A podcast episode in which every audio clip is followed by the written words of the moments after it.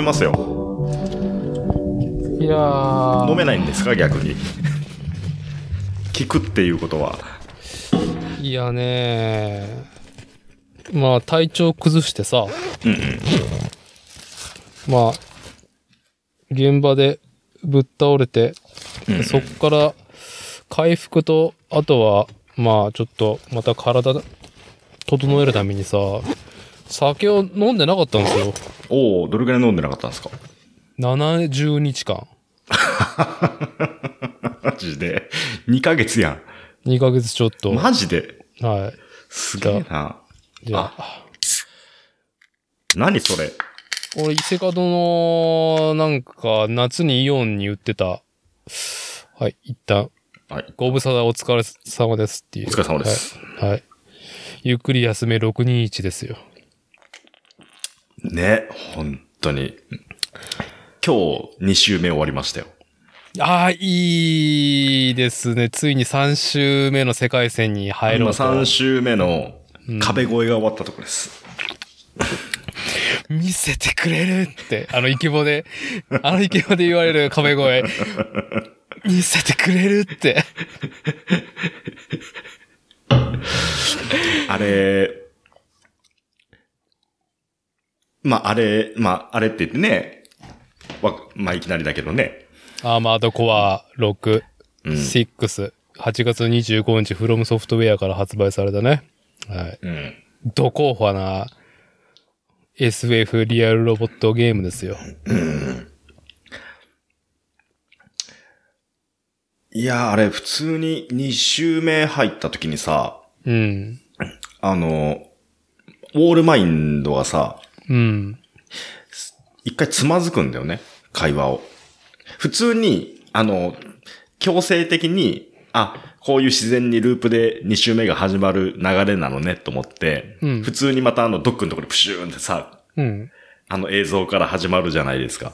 はあ、また普通にそのまま淡々と始まるんだなと思って、で、まあ、オールマインドがい。はい。喋ってる時に、一回つまずくんですよ。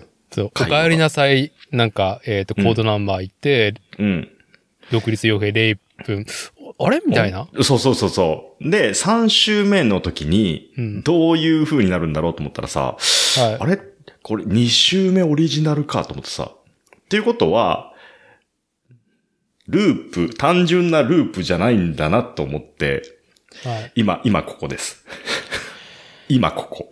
い。いやー、まあちょっとね。いやいや。うん。アーマードコアの話はね、うん。まあしたいばっかりなおじさんで飲酒だ話になると思いますが、今回うん。まあちょっと後半にしますか、それは。はい。まあ、このポッドキャスト番組作例ね。まあじゃあ導入やっときますね。ええー、っと。あ、いいですよ。その顔芸しなくても。伝わりませんから、全く。音声コンテンツで。いやいや、久々の、久々などういうつまずけと思って。ね。はい。例文のあの、ね、オールマインド張りに。はい。あ、え？みたいな。じゃあ導入いきますね。はい。本日の日付は2023年9月23日土曜日、時刻が21時30分を回ったところです。こちらは、作るをテーマに世間話をするポッドキャスト番組、作例。主催である私、伊達剛と、今回はコアメンバー、ラジオ戦士 DJ まこっちとですね、初対持ちおじさんが飲酒玉し、リモート収録も向いております。よろしくお願いします。よろしくお願いします。まあ、さっきもちらっと言った6週間、6週ね、毎週火曜日朝に更新を、ぼやっとした目標として、レック、うん。収録し続けてきた、まあ2年半ぐらいですけど、ちょっと夏に入るとですね、まあ私だってが現場仕事で非常に過負荷、重たいものを持ってるのもあって、不定期になりがちではあったんだけども、うんまあ、倒れて復帰して、7月の11日に現場で動けんくなって、で、そっから1回か2回かぐらい収録したけど、まあ、週末余力がなくてですね。うん。まあ、あと、暑さと、まあ、体調不良と、まあ、なんか、風邪、ひ、風邪なのか何なのやなっていうので、ずっと調子が悪くてね。うん。で、そろそろ復帰収録しようかなと思ったらね、今度はまこっちさんのうちがね、調子悪くなっちゃって、クライシス。クライシス。大変でしたよ。どうでしたか？あの、9月、ん？うん。8月いっぱい。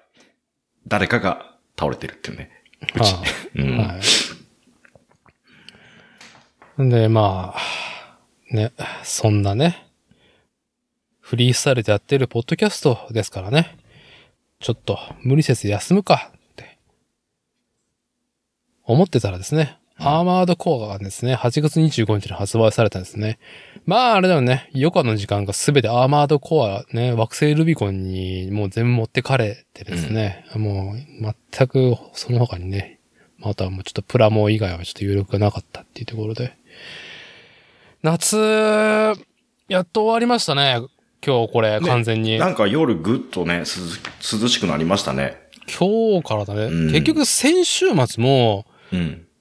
日中暑かったし、夜も30度近かったから、もう全然、まあ私だっては倉庫の中に駐車している車の中にね、自家用車の中で特設スタジオを作ってこうやってリモート収録してるんですけど、まあね、車の中が暑くてやってられないっていうね。ああ、まあそうだよね。エンジンかけれんっていうね。そうそうそう。うんどうでしたか？夏、まこっちさうん。ま夏。全くお互いリアルで会えずじまいでね。で、リモートでも収録とかもできずじまいだったからね。うん。なんだかんだあの部屋の片付けと看病とって感じの中で、はいアーマードコアが始まりましたっていう。始まりましたそんね。な、そんな夏でしたよ。ははい。い。いやー、あのー、8月の25日ね、2023年8月の25日の金曜日か？あれ？うん。正直、発売1週間前までは、うん。俺見送ろうと思ってて買うのうんうん。1年以上前ですね。まあ、2022年2月の同じく25日だったかな。うん。2月末に、まあ、フロムソフトウェアエアーがね、まあ、待望の新作っていうところで、エルデンリングね。うん。まあ、ダークな、ソウルな感じのやつ。うん。うん前々からやりたくって、まあ、新発売に合わせて、まあ、ちょっとやるか、つって、やり始めたら、まあ、くっそ面白くて、まあ、こっちに進めて、うんうん。お互いさ、結構な時間を使ったわけじゃないですか。ね、僕も最初やんねえやんねえって言っとってさ、うん結局買ってやってるっていうね。はい。ね、だいぶ遅かったですけどね、スタートは。遅かったけど、俺は250時間ぐらいやってるのかな。まあ、こっちも結構、それぐらい200時間超えやってるでしょ、やってんのかな？なん、それぐらいやってんのかもしれないね。ねうん。で、同じボスが倒せねえっつってさ、うん。何時間、8時間とか平気で経つじゃん。立つね、あれ。何やってたんだ、俺はってなるもんね。まあ、ね。挑戦発見達成感ね。うん。うんまあ、強烈な達成感が来るんですけども、うん。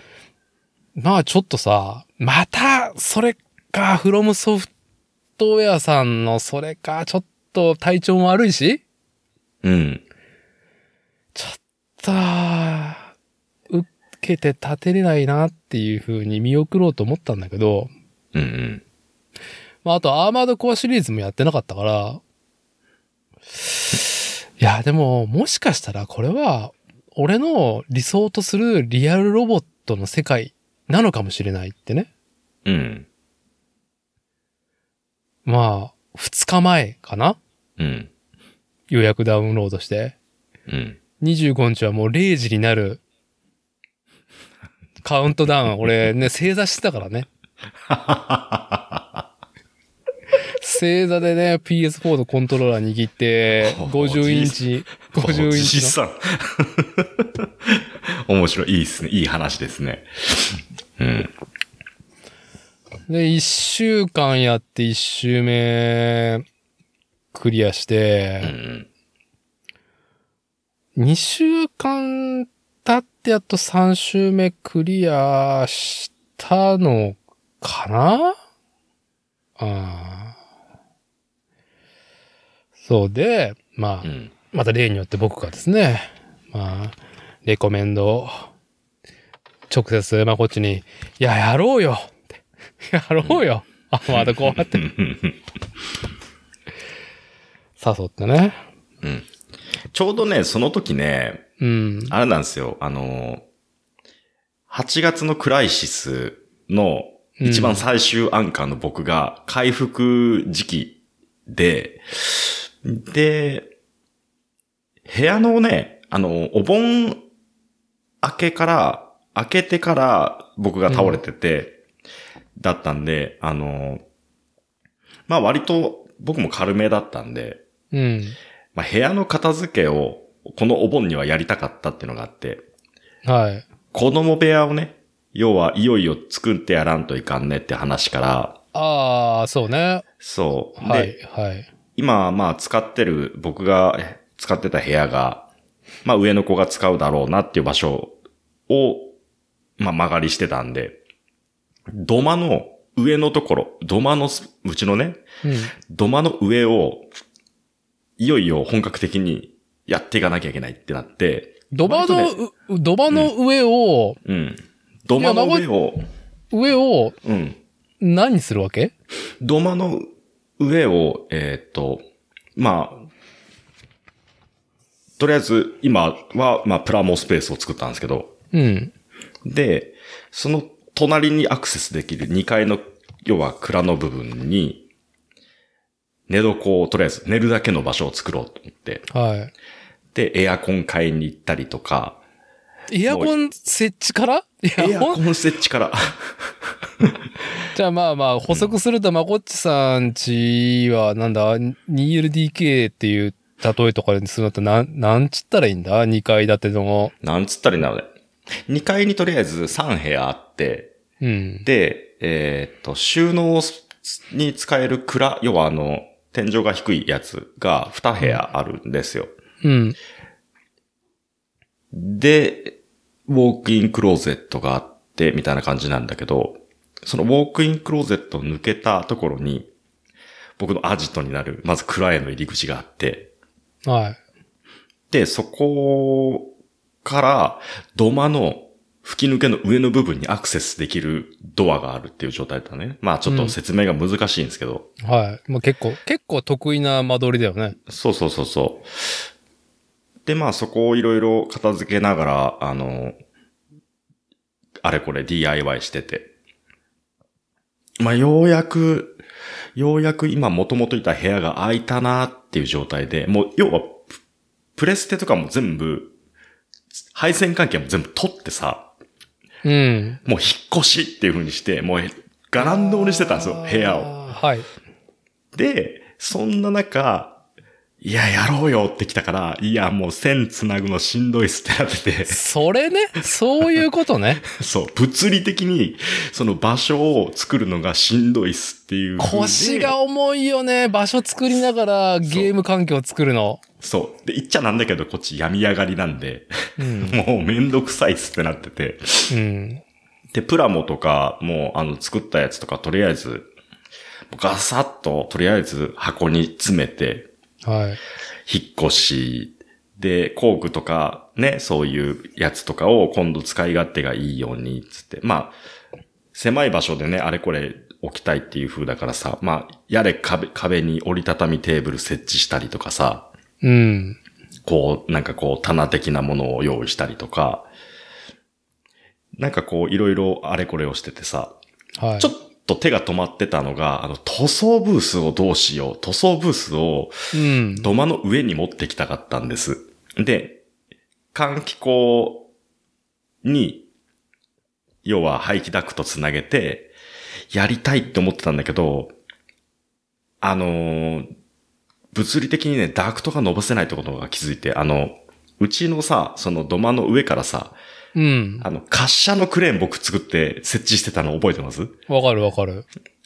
あの滑車のアームの部分が、どう、どう頑張っても避けれんくって、そそう、本当は、あの、ネロブースのちっこいやつを買って、うん。で、ダクトを伸ばして、で、なんかあの、換気口とさ、あの、あ、吸気口と、24時間の換気口とかさ、ああいうやつに、あの、つけるアタッチメントみたいなのをさ、自作して売ってる人とかいるじゃないですか。あ、それはネロブースとかのあのホースに合わせて、いや、いろんなメーカーに合わせてだと思う。うーん。名前ちょっと忘れちゃったけど、で、それとかを使ったらこれいけるんじゃないかとかさ、うんいろいろ考えてたんだけど、やっぱ断念して、それをね、いろいろ考えるのにね、2、3日悩んでて。いやー、むずいよ。だってしかも、そこに、んあれでしょ、エアコン設置で自分が就寝、寝床にもするんでしょ？寝床とはドアで隔てるから、匂い問題は問題ないんですよ。ああ、うん、で、うちのその、今僕がこれから使うところの部屋が、基本滑り出し窓なんですよ。あだからあの、どうしよう。まあ、ダクト出すなら、まあその換気口を使うか、エアコン業者呼んだ時にもう一発穴開けてくんねって頼もうかってマジで悩んでて、あ。はい、はい、はい。うん。1万円あげるから開けてくんねえかみたいな、うん。そんな感じで考えてたんだけど、うん。まあでもやっぱ無理だなと思ってからはまあ手が早かったんですけど、そう。で、あれこれ手が進み始めた時に、それはダーティが、アーマードコア、やれよ、これ、面白いから、みたいな話言っとったなと思って、うん。そうそう。で、もともと、あの、使ってた部屋に、とりあえず、あの、テレビと、あの、スピーカーとプレステだけはバーって戻して、はい。やるか、ちょっと、と思って。まあ、つけたら、まあ、つけたのが間違いでした。めちゃくちゃ面白い。まあ、こっちは全く、事前情報は見ずにプレイ始めた？事前情報は見ずに始めた。え、どういうこと？あの、ティザームービーみたいなやつは見た。あの、ストーリーのオープニングムービーみたいなやつ？うん、なんか YouTube でね、チラッと見て、うん。で、あ、こういう感じなんだ、ぐらいにしか思ってない状態で始めた。だああ、最高だね。から最初は、おはいあの、一番最初さ、あの、チュートリアル的な感じで始まるとこあるじゃないですか。うん。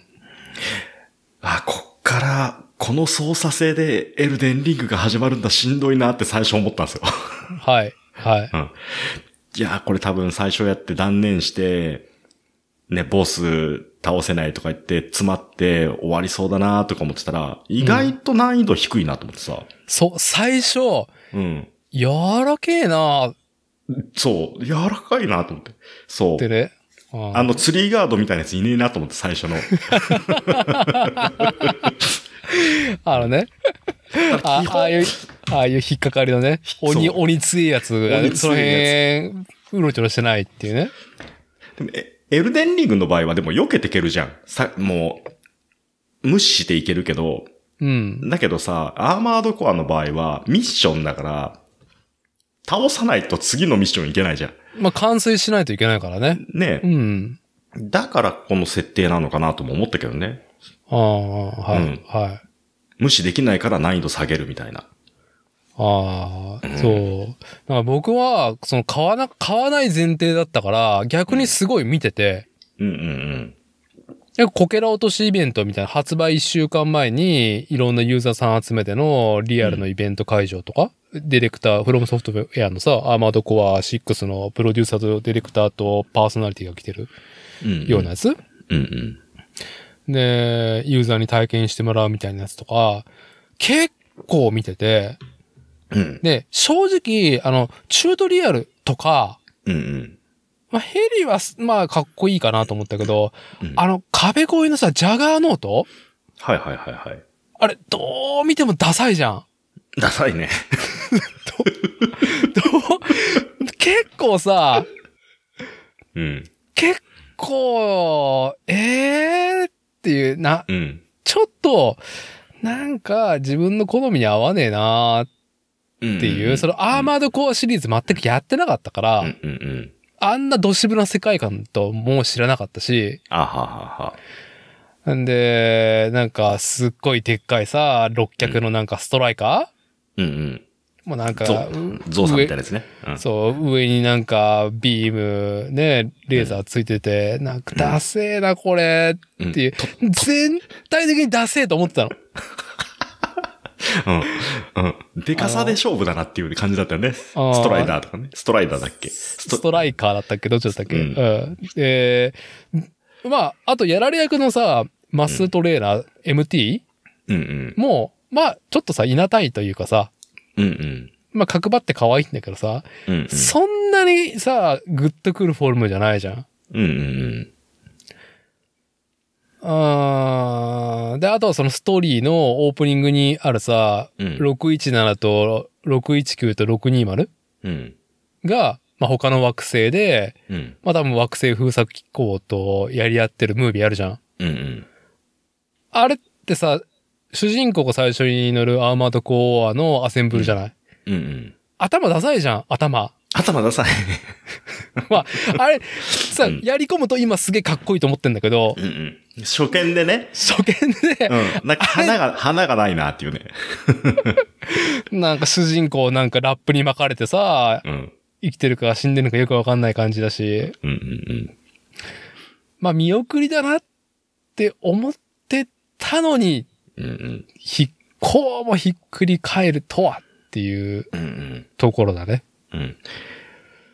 逆にあの、なんだろう、その、ちょっとなんかこう、もっさいというかさ、デザインがね、うんもっさいっていうかこう、僕から見たら、まあ、花はないかもしれないけど、うん。こう、現実的だなっていう風に見えたから、ああ、リアリティとしてね。うん、そうそうそうそう。だから本当にこういうメカ作ったらこういう感じになるんだろうなとかさ、うん。なんかそういう風に捉えれたから、割と印象としては、まあ良かったのかなっていうのは、まあ実際の感想であって。うん。あの、例えば、あの、メタルギアのさ、はい。ね、レックスみたいなやつ？うん。ね、ああいうのが出てくると、なんかこう、ちょっとまた、なんていうのかな。ちょっと、ちょっと向こう寄りというか、なんかね、もうちょっと、その、え、これ、え、これ？みたいなやつの方が、うん。うん、なんかこう、身近というか、まあ、あれでしょ、うん。そう、なんかまとまりきった洗練されたかっこよさっていうのがちょっと現実的ではないっていう風に、うん。いなたい方がちょっとリアリティがあるな。そうそうそうそう、なんかあの、ドイツの面白メカの延長みたいな。まあ、あと、あのーロボ犬、なんだっけ、あそこ。なんとかダイナミクス。なんとかダイナミクス。えっ、と、うんと、ん？なんとかダイナミクス？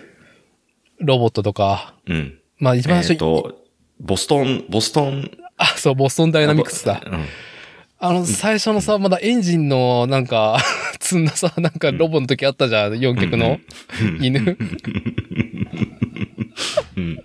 あれの延長みたいな。ああいう匂いがするよね。アーマードコアの、特に前半、自分が触れるアサアセンブル。まあ、その、うんちょっとアーマードコアやらない人とかゲームやらない人にはピンってこないけど、まあ、とりあえず、なんか、決められた主人公機ではなくって、うん。いろんなその SF の世界で、いろんなロボット、大型ロボットの、戦闘用ロボットとか調査用のロボットを、まあ自分でボディ、腕、足、頭、あと、ジェネレーターとか、うん。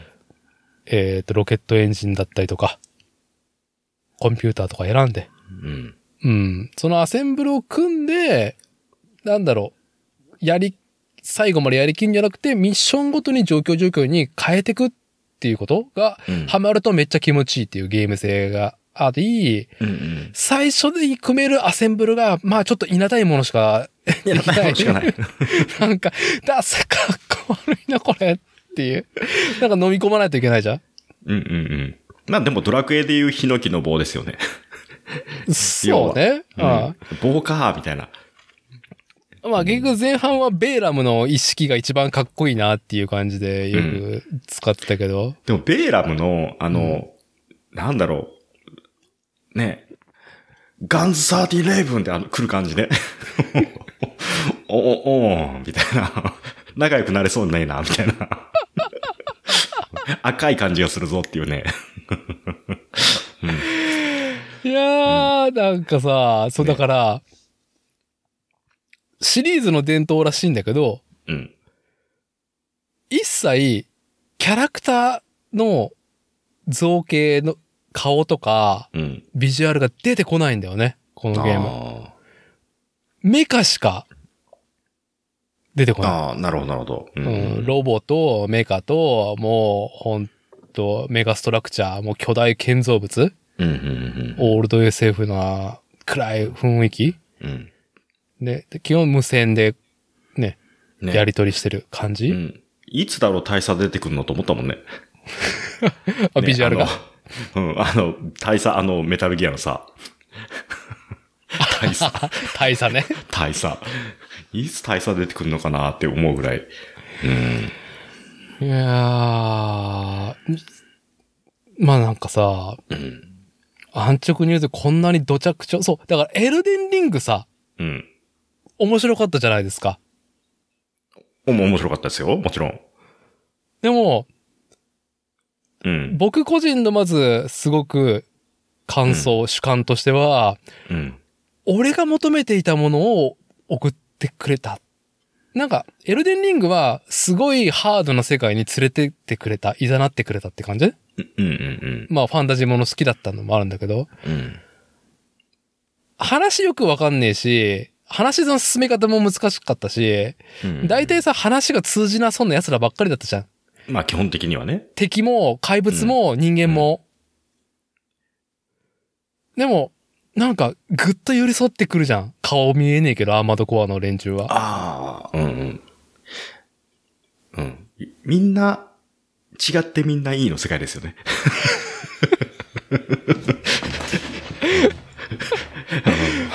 まあ、まあなんかさ、わかりやすいからさ、あ、その、そいつらな、まあ、現在、社会における、まあうん異常性と照らし合わせたりとかね、うん。こいつあれだなっていう雰囲気がよりわかりやすいよね。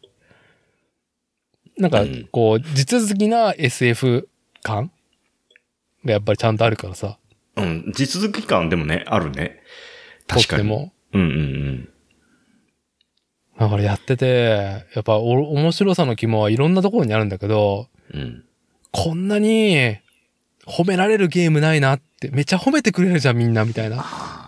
あとね、あの、ゲーム性システムっていうのかな。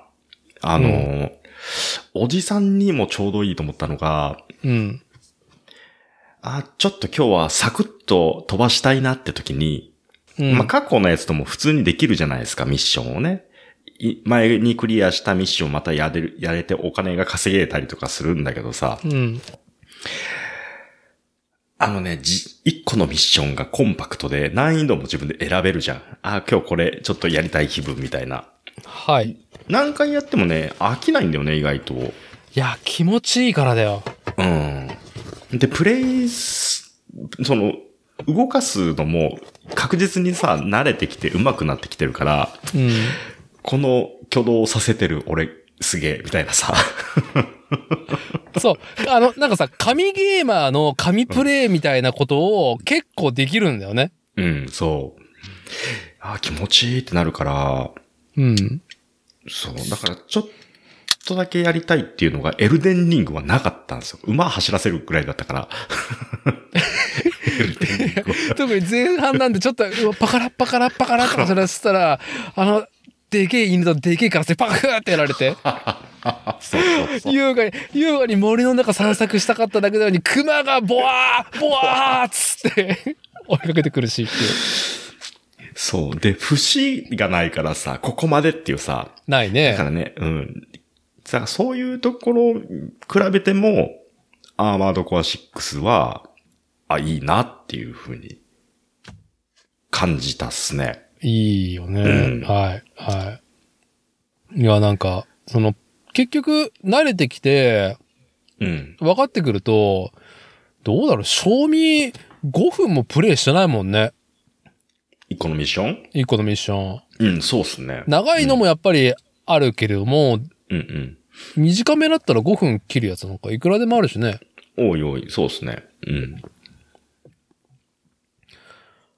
なんか、やっててさ、まあ、プレイの操作感で言うと、最初やっぱり、こう、なんだろう。メカじゃないとできないアクション、っうん。ていうのをとっても大事にしてるっていうか設計されてるじゃない。うん。まあ、アサルトブースターだったりとか、うんうんうん。バッコーンカットべたりとか、そう、もうアサルトブースターで移動がもうスムーズにできるようになった時に、あ、なんか俺、すげえいい、みたいな。そうそう。ねあのージェネレーターとうん。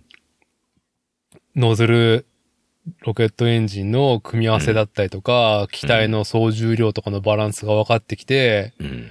アサルトブースト寄りなものうん。とか、ジャンプ異様にできるやつとか組むと、うん。こんなに飛べるの？とか、こんなにジャンプできちゃうの？っていうぐらい。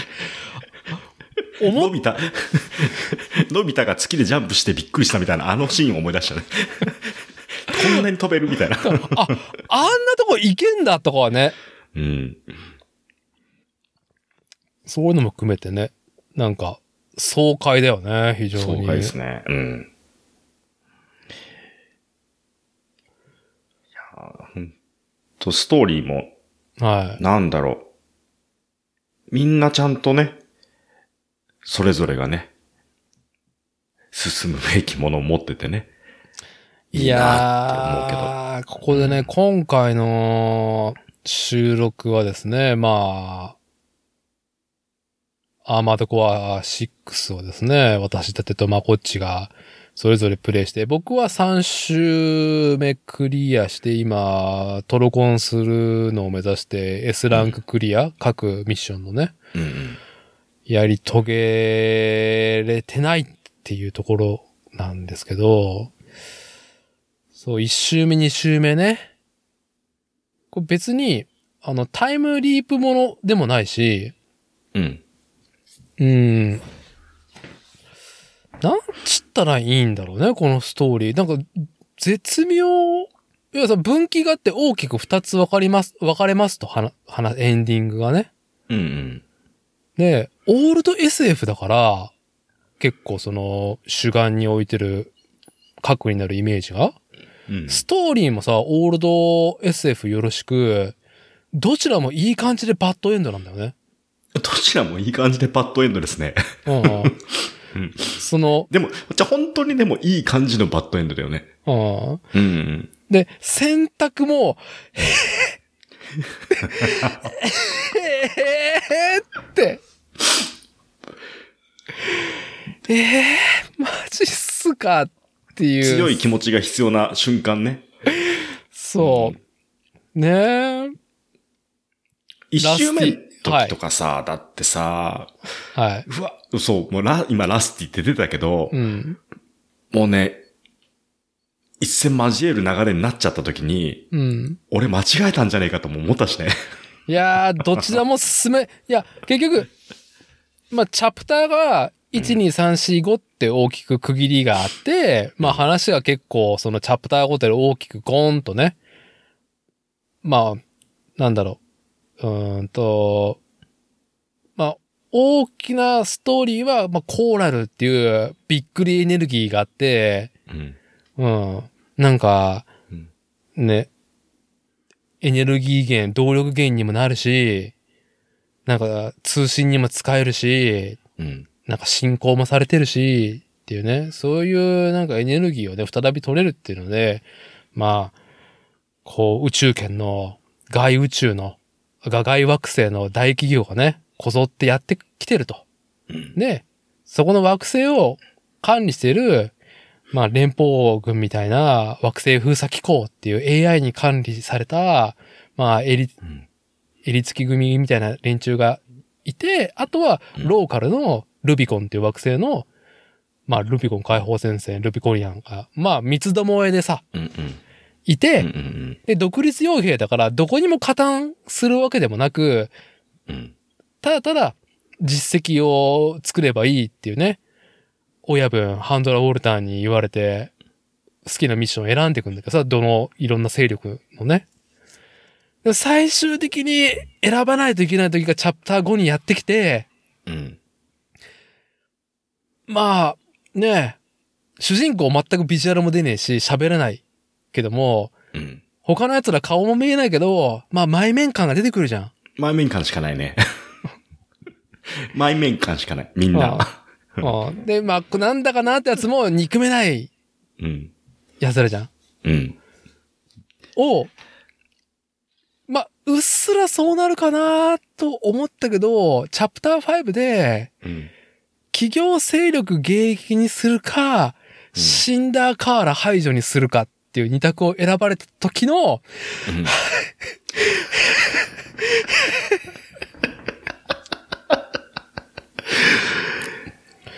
しんどかったけどね。でも実際ね、あの時に冷静に考えて、じゃあ今まで憎めたやついたかって思ったんですよ、僕。はい。今まで出てきた人物で、誰が一番憎かったと思ったら、うん。いなかったんですよ。憎いやつが。はい。もうほんとね、あ、これどっちに行っても、どっちに行っても俺傷つくやんと思ってさ。はい。ね。取捨選択です、本当に。うんあ、の、すごく愉快なところとしては、私たちとまこっちが一周目ね、初プレイの一周目で、初めての選択をするときに、うん俺とまこっちは違う選択をしてるんだよね。あ、そっち行った。あれ、まこっちが選んだのは、企業勢力迎撃かシンダーカーラ排除かっていうので選んだのが企業勢力迎撃なんだよね。そベスう。パー、ベスパーをやっつけに行ったんだよね。俺ベスパーやっつけに行った。はあの、要は、あの、死んだ、死んだカーラを裏切ることは僕にはできないと思った。い。はい。うん。だってもうさ、なんだろう、あの、雲みたいなマークでさ、はい。顔は一切出てこなくて、うん。声と、その、なんていうの、セリフの言い回しのキャラクター像だけで、はい。あのね、なんていうのかな、あの、ハンジ、ハンジ？ハンジ、ハンジ、あの、ほら、えーっと、進撃の巨人のさ、ああ、進撃の巨人のハンジね。はい。とか、まあ、あの、呪術回戦でいうあの、マキああ、はい。とか、割と僕好きなんですよ。はい。うん。まあ、その系譜をもっと油臭くした感じかなと思って、うん。いやいやいや、あれでしょ？一番ええやつやんと思って。そう。はい。だから僕はもう、第二のチャティでした。ラットのチャチースティックだ。えーじゃあな、つって。あんなに嬉しそうなボスは見たことがない。見たことがない。うんめちゃくちゃ嬉しかったもん、あのセリフ聞いたときに。じゃあ マジで。そう。あの、ボイスメッセージがどのキャラクターもほんと短いんだよね。短いね。ハンドラ・ウォルターとエアちゃんだけが、まあよくずっとね、喋ってくれてるなっていう感じだけど、うん他のキャラクターってさ、断片的だもんね。断片的。でもなんか強烈なイメージを、こう、こちらで想像させてくれるんだけども。うんうん。エアーはね、はい。エアーはね、なんだろう。ずるいと思ったんですよ、僕。ずるい。うんはい。あの、まあ、エアーっていうのは、まあ、ゲームやってない人に説明するとうん、途中に、あの、俺疲れてるのかなっていう感じで、途中あることから、なんか女性の声が聞こえるようになってくるんだよね。幻聴だろっていうね。更新が始まるんですよね。そう、はい。勝手に一方通行じゃんだって。で言っちゃなんだけど、うん。その、エアは、ずっとうん。耳も耳元ではい。優しい言葉を囁き続けてくるんですよ。はい。あの口調で。はい。ジョリンが。調理員がね。ファイルーズ、ファイルーズ愛さんがね、エルズアイズが囁いてくるんですよ。ファイアーズオブルビコンが囁いてくるんですよね。そう。はい。で、ちょっと待てよと。はい。ラスティ。ラスティ。ね、今ね、今思えばですよ。うん。今思えばラスティも、いつから戦友になったと思ったんですよ。はい。で、2周目、3周目壁越えってところで、また3回ね、うん。初見のラスティと、まあ、肩を並べたミッションをやってみて、はい。やっぱり、おかしいと思ったの。こんなに、こんなに優しくされることなあるはずがないと。そう。戦友という、戦友という割には、お前一緒に戦ってなくねっていう、この、この、これだけで戦友って言われても、みたいな。いや、俺、ジャガーノートでほんとラスティ行っちゃうとき、もう、ジャガーノートだって、俺結構倒せなかったから、ラスティ行かないでって、ラスティ、ラスティ行かないでラスティラスティいるときは結構ボコスか、ね、ジャガーノートの後ろ取れるんだけど、みたいな。半分削るといなくなるっていうね。もうだ、だ、そう、戦友っていう割には、うん。別に、別にそんなにこっち、ね、なんかさ、こう、どっちかが瀕死になって、それでも生還したみたいなさ、うん。ね、ものすごい激戦だったけど、それでもくぐり抜けて、はい。生還した、ね、もう背中を託し合ってですよ。うん。はい。で、一回そういうところを終えて戻って初めてその言葉って出るんじゃねえのと思って、お前初見じゃねえかと思ってさ。3周目になって。い一応、一番最初から戦友とは言ってないよ？ジャガーノートのところでは。言ってないっけ？あハンドラ・ウォルターの、うんあの、子飼いかっていうぐらいのことを言うぐらいで。その後だ、せ戦友って言ってくるのは。あ、じゃああれで戦友になっちゃったんだ。あれで。いやいや、言っちゃったじゃん。そう。なんかね、い、ん？戦、ん？戦友、戦友って言葉にすごくね、違和感。でも2周目の時に、うん。あの、確かに戦友は感じました。だからああ2周目が、ダーティの1周目か。そうだね。一。番、真っ先に声を出したっていうね。ああうん。まあ、だからその、一周目のその、ルート分岐ミッションね、企業勢力迎撃とシンダーカーラー排除ね。まあ、シンダーカーラーは、もう、まあ、ずっと、途中からお世話になる姉さんなんだよね。うんうん。うん、姉さん。姉さんだね姉さんを裏切るのか、それとも、そのルビコンっていう星？うん。そのローカルのルビコニアンのために戦うのか、うん。どっちを選ぶんだみたいなところ。うん。まあね、河原姉さんにも事情を説明されて、なるほど。なんか惑星ではなくって、もう宇宙全体規模のことを考えてらっしゃると。うん。ローカルを取るのか、宇宙全体を取るのかっていう二択でもある。うん。あと、エアちゃんを、の、エアちゃんに乗っかるのか、背を向けるのかっていう。そう。だって一瞬目めちゃくちゃ怒られたでしょ？エアちゃんに。めちゃくちゃ怒られた。メンヘラじゃんと思ったもん。びっくりするぐらい。エアちゃんメン、うわ、怖っ女は怖いと思ったもん。まあ、エアちゃんね。エアちゃん人間じゃなくて、ただのね、コーラルっていうエネルギー体、まあ、まあ、まあ概概念みたいなもんですよね、でもね。うん、げうん現世で言うと AC 電源が喋ってるような感じだからね。あ、そうそうそうそう。まインターネット、インターネットが喋ってるみたいな感じだからね。そう。うん。なんか、もうそれはもう幻聴じゃないのかみたいな。っていう。なるほどね。まあ、まあ、とりあえずカーラを裏切られなかったっていうね、ラットまあ、それは、まあね、わか、わかる。わかる。でも俺、俺、いや、でもちょっとローカルは大事にしないといけないなっていうので、まあやっぱさ、企業は悪じゃん、どう考えても。もう企業は悪だね。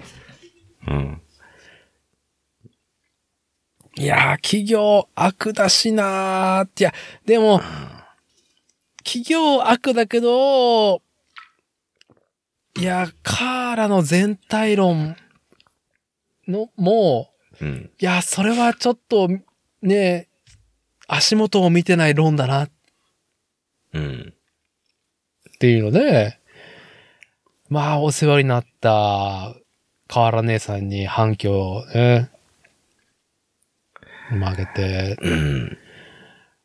いやー、しんどいな、これ、っていうので、でも結局、結局そうなるんかと思ったけどね。あ結局そうだ、そうだね。両方とも結局そうなるんかいっていう両ね。方とも結局そうなるんかいって。うん。一周、二周終わらして、一番狂気を感じたのは、僕で言う一周目の、えっ、と、最終局面のバトルですよね。はめっちゃ切れてるやんっていう。あれだけはね、本当にね、一番狂気を感じましたね。い。チューンっつって、あの封鎖機構のレーザーが、あれ？みたいな。そう。あ動か、もうあれ動かねえからってずっと言ってたのに、チューンって言った時に、あれ？みたいなみんなで。めっちゃ怒ってるやんと思って。あれはね、うん。俺もう一周目はもうね、まあ、ルビコンの解放者ルートは、まあ、本当ラスボスがしんどかった。マジか、みたいな。そんなあ、そんな、ええそ、そんなマジか、みたいな。それ、きついですわーってねそ。まさ、まさにそれさ、うん。まあ、今日、今日の昼、ん？午前中だったかな、に、やってて、その最終局面の時に、上の子がね、うん。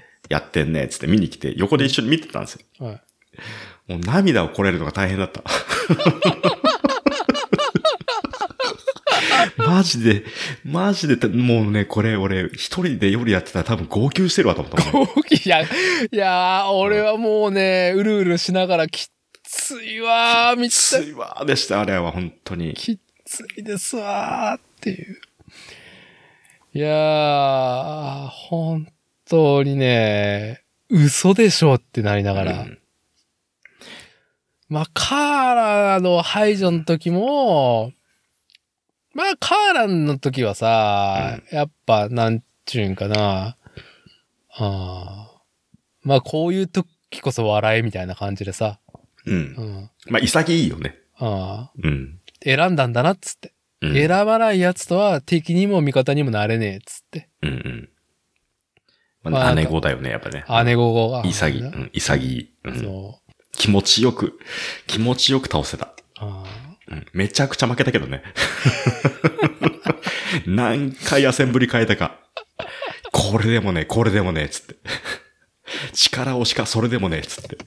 うん。ーはい。まあね、ストーリー、まあ、3週目ね、感想しがいがあるんで、ぜひっていううん。ところと、まあミッションがね、さらに追加されて歯応えがまた上がるのもあるんだけど、うん。いや、いい歯応えでしたよね。そのミッションの攻略。そう、3週目でだって、あの、ね、あ、このミッション初めてだっていうのが出てきて、うん。ようやくね、お、これは一番悪いやつはこいつだなっていうのが大体、こう、なんとなく見えてきて、はい、はお前、情報取るだけ取ったパターンだなっていうね。お前だな、敵はっていう。い。いやー、なんかさ、すごいよね。ただのシステムだと思ったものに、うん。こう、フォーカスが始まるって、あ、へーっうん。て。だから、ちょっとね、だから、まあそのストーリーとか、ほんとネタバレのやつ見てないからなんともわかんないんだけど、まあ推測だけどさ、うん余計ね、2周目のあのスタートで引っかかったと個で自分の時間軸が狂ったんですよね。だからループ、ループじゃねえのか、これは、とかさ。うん。ん？どうなってんだみたいなさ。はでも、下、下着みたいな感じでいいいいと思います。い。はい。まあね。ど、ん？これは同一線上なのかみたいな。まあ、下着みたいに結びつかないからね。あくまでも別世界線があるだけっていう話で、ルートをね、まあ進んでいくけど、ああいやー、まあ、でも、オールマインドのあの声はすごくね、あの、好きです。あはい。うん。ーいいですね。まウグイス町みたいで、えあ、はい。え、いいと思います。いやー、オールマインドのね、振れ幅、まあ、3週目のミッションでね、より、よりすごくね、ぐっと味わえるし、まあ、あと、エアちゃんにもう怒られないから、もう安心かなっていう。ああ、もうね、本当にメンヘラだと思って、怖いと。もうあの赤いコーラルの、あの絵が、なんだろう、リスカのチス、チスビ、チス、チ、チ、チ、準備 を彷彿とさせるような、ああそう。怖い怖い怖い怖いと思いながら。じゃあ、だから、最初、初めてプレイするときに、分岐するときに、うん。あの、まごちに昔から言ったコールオブデューティーのうんうん。モダンオーヘアの2かなうんうん。あの、結局、ケネディ大統領を暗殺する犯人になっちゃうやつ。ああ、はあ、はあ、はあ。あれ。うん。なんだろう、その、自分の記憶がなんか刷り込みされててある時にね、うんうん。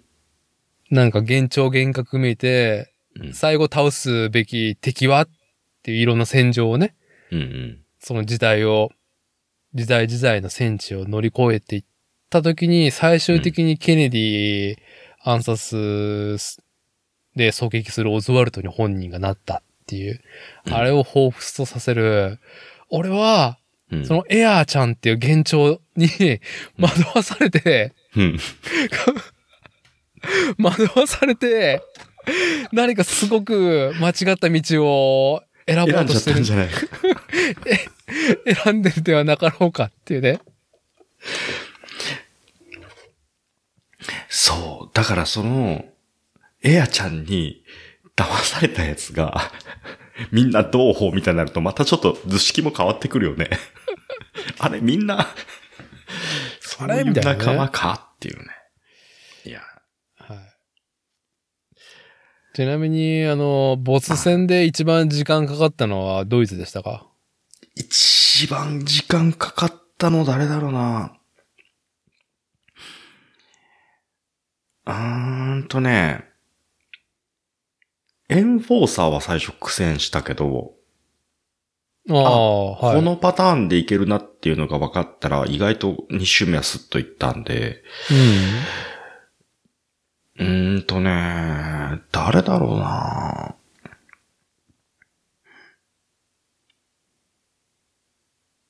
でもそんな苦戦したのないかな ?1 時間以内には追ってるもんな、全部。うん。本当うん。アーマードコアに適正力高いですね。うん。まあ、俺はまあ、あとロック機構、ロロックシステムね。うん。ターゲティングのシステムを、俺は本当に一周目の3分の2進めるまで気づいてなかったから、それで、いや、それだ、それダーティンに教えてもらって、うん。だから、いいのかもしれんね。うん。あれ知らないと、ロック、ロックが外れた時に、もうなんか、うん。どこどこどこどこどこって、ピーピーピーって言ってんだけど、振り向いてる間に、チドチドチドチドーンってやられるし、あの、水中で溺れるとこんな感じかみたいな。上がわからないみたいな。どこ、どこ？ってなるよね。そうそうそうそう。あれね、ターゲティング、ね、本当に、あの、オートでしてくれるやつね、自分でエイムしなくていいっていうのが、あの、まあ、間口が広いっていうか、うん、なんだろう。楽しいよね。楽しめるよね。うんうんううん。ん。3D だけど、一軸、一軸あれで取れるもんね。うん。あ相手との、ボスとの、その、なんだろう、えーっと、間合いの取り方？うんうん。だけに集中、うん、距離だけで。でね、そうそうそう。一本の線で見れるっすもんね。うん。うん。あいつがうざかったっていうのがね、ある。一、あのね、チャプター3の、うん。なんか壁の中侵入してって、うん。なんかあの、普通のモブキャラのボスみたいなやつがいいるんだけどさ、あー、HC 型執行機ね。うんあ、盾持ってるやつでしょ？あ、あそい、そいつがね、結構ね、うざかったっす。あの、うんよく負けて、うん。またこっからみたいな感じになって、あのー途中の、あれね、あのーセーブポイントがないやつね。そうそうそうそう。うん。はい。あれ、はいあれはね、一回コントローラー置いた時ありました。今日や、今日もやめ、っつって。腹立つわー、つって。うん。うわーえしかも、なんだっけ、あの、敵のカタゴカタログ集めるやつ、なんだっけ？名前が出てこないよ。あの、トロフィーにも、あ、あのー、なんだっけ。あの、バトルログだ。バトルログね。うんうん、そう、バトルログ、戦闘ログを、と、あのステージ、ミッションで取り切るにはさ、うん。ルビコン解放戦線のさ、なんか、いるじゃん。いるんですよ。隠れてるんですよ。そいつを倒して、うん。あいつも倒さなきゃいけない。そう。だいぶうざいじゃん。あいや、もう S とかさ、ほんと、じゃあそこのさ、S 取りに行こうみたいなやつまだやってないから、うん。気楽なもんなんですけど、これ S 自信ないわっていうのいっぱいありますもん。ああ、うはいん。そうだよね。まあ、まあ、まあ、まこっちゃ、まあ、システムをね、理解した上で進めたから、まあ、そう苦労なかったのね。はい。うんいいや、それ知らんかったら多分ね、あのーヘリもバルテウスも無理だったと思うよ。うんバルテウスがほんと8時間かかったからな、俺。あれ、でもミサイルのロック、かけっぱなしですもんね、僕。バカみたいに。ああ、うん。無理だったら、それ知らんかったら無理です。あんな。もう置いてます。はい。あの、ヒーローの矢みたいって言ったやつね、僕は。まあ、ジェットリーの。うん。はい、はい、はい、はい。映画のね、ヒーローね。そうそうそう。みたいに。矢、矢がいっぱい飛んでくるみたいなミサイルが飛んでくるっつって。あの、バージョンアップしてぬるくなったっていうね。ね、あれちょっとさ、どうなんですか、あれ。よくないよ、あれ。よくない。ぬるく、ぬるくなるの？ぬるくしちゃダメだと思う。うん。倒せるんだから。いや、まあ、まあまあ、でもね、まあ、その、ぬるくなる前のバルデウス倒したっていうのは、まあ、うんなんていうかね、誇りに、誇りにしてはいいんじゃないですかっていうところで、まあ、バルテウスは、うーん、そう、だから初期だからさ、装備も全部変えねえから、うんうん。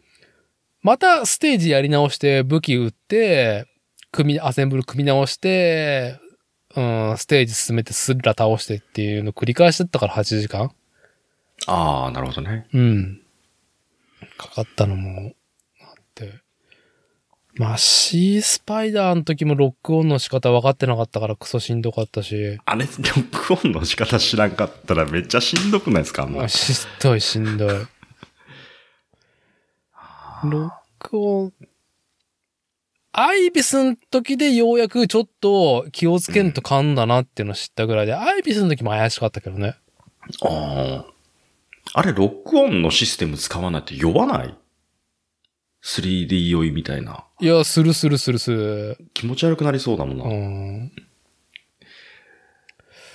うんアイビスシリーズもほんとリペアキット3つ使い切ってやっと倒して、はぁ、や危ねえさ危ねえみたいな。やったーと思ったらむっくりですよ。むくりですよね。あそ あ、その段階で3つね。そう。やっと、ああ、もうエルデンリング、エルデンリング、池のほとりでね、なんかこう、ま、マレ、マレニアさんですか？池のほとり、泉のほとりで、これマレニア的じゃねえかって思ったら、もうマレニア並みの強さだっていうので。そう。いや、基本、バルテウスとかも、いろんなボスもそうなんだけど、もう、うん本当鬼のような攻撃が来ても、とにかくち、もう間合いを詰めろが基本戦術だから、うんうんうんなんか、ね、距離を離して、なんかその、ライフルで撃ち合っても、絶対、ね、その火力で負け、負けるから、うん。うん。どんだけ間合いを詰めるかっていうのを分かってないとダメじゃん。うんうんうんまあ分かってなかったな、アイビスの時は。もう怯えるしかない攻撃の応酬じゃん。うん。もうあれ、あの、何？いつも、あの、ブ、え エネルギー、レッドになってるみたいなね。飛んで、飛んでよ飛んでって。お願い飛んでクイックブーストさせてちょっと。ちょっと、そう、あれね。じゃあでも、あの、なんだろう。このゲーム、ボスでちゃんと苦戦しないと、話の筋が見えないようになってんだよね。相手とのうんうんやりとりもあるし、ボスとの。うんうん。まあ、ハンドラーウォルターとかエアとかのやりとりも含めて、なんかちょっと、こう、話の筋が見えてくるとこあるじゃん。ああ、はあはあ。二周目、ボール、さあ、最後さ、うん。あのーまあ、戦いながらさ、会話するじゃん。うん。忙しくて、会話も見たいんだけど戦うじゃん。うんで、会話終わる前に倒しててさ、ちょっと待って、もっと話が聞きたかった、みたいな。何？でも鬼のような、何こう、鬼のような攻撃が来るから、そう、鬼の、おそうそうそう。鬼のように攻撃し返すしかないじゃん。そう。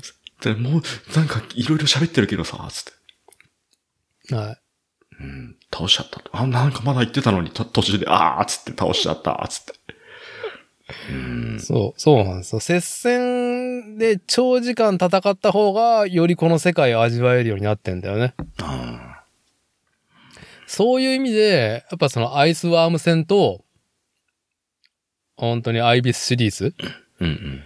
アイビスシリーズなんて、アイビスシリーズも俺5時間ぐらいやってるから、やってちょますね。うんちょっとずつ、なんだろう。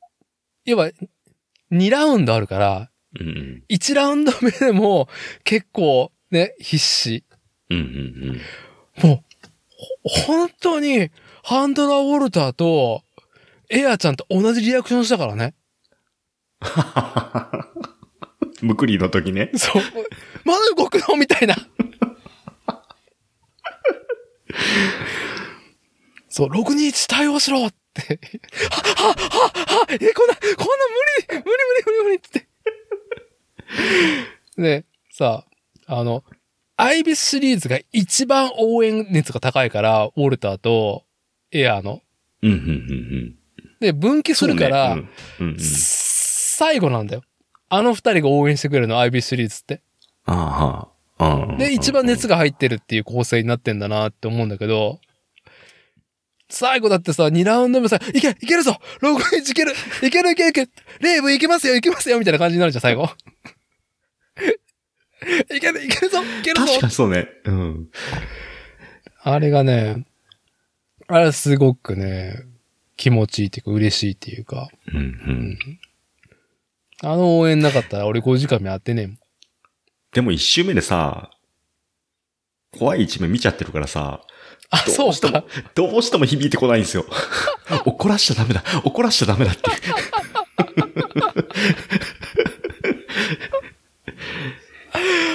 ほん、本当に企業勢力迎撃した時の、あの時の出撃の時のエアの怖さ半端ねえもんね。そう。レイブだ わかりました。マジで？だから2周目さ、2周目の、ね、あの、ファーストコンタクトね。うんエアーとの。はい。もう怒ってないの？って。更新でね。更新してね。そう。オールマインドが一回つまずいてるからさ、本当は覚えてるんじゃないの？って思って。不信感しかねえっていう。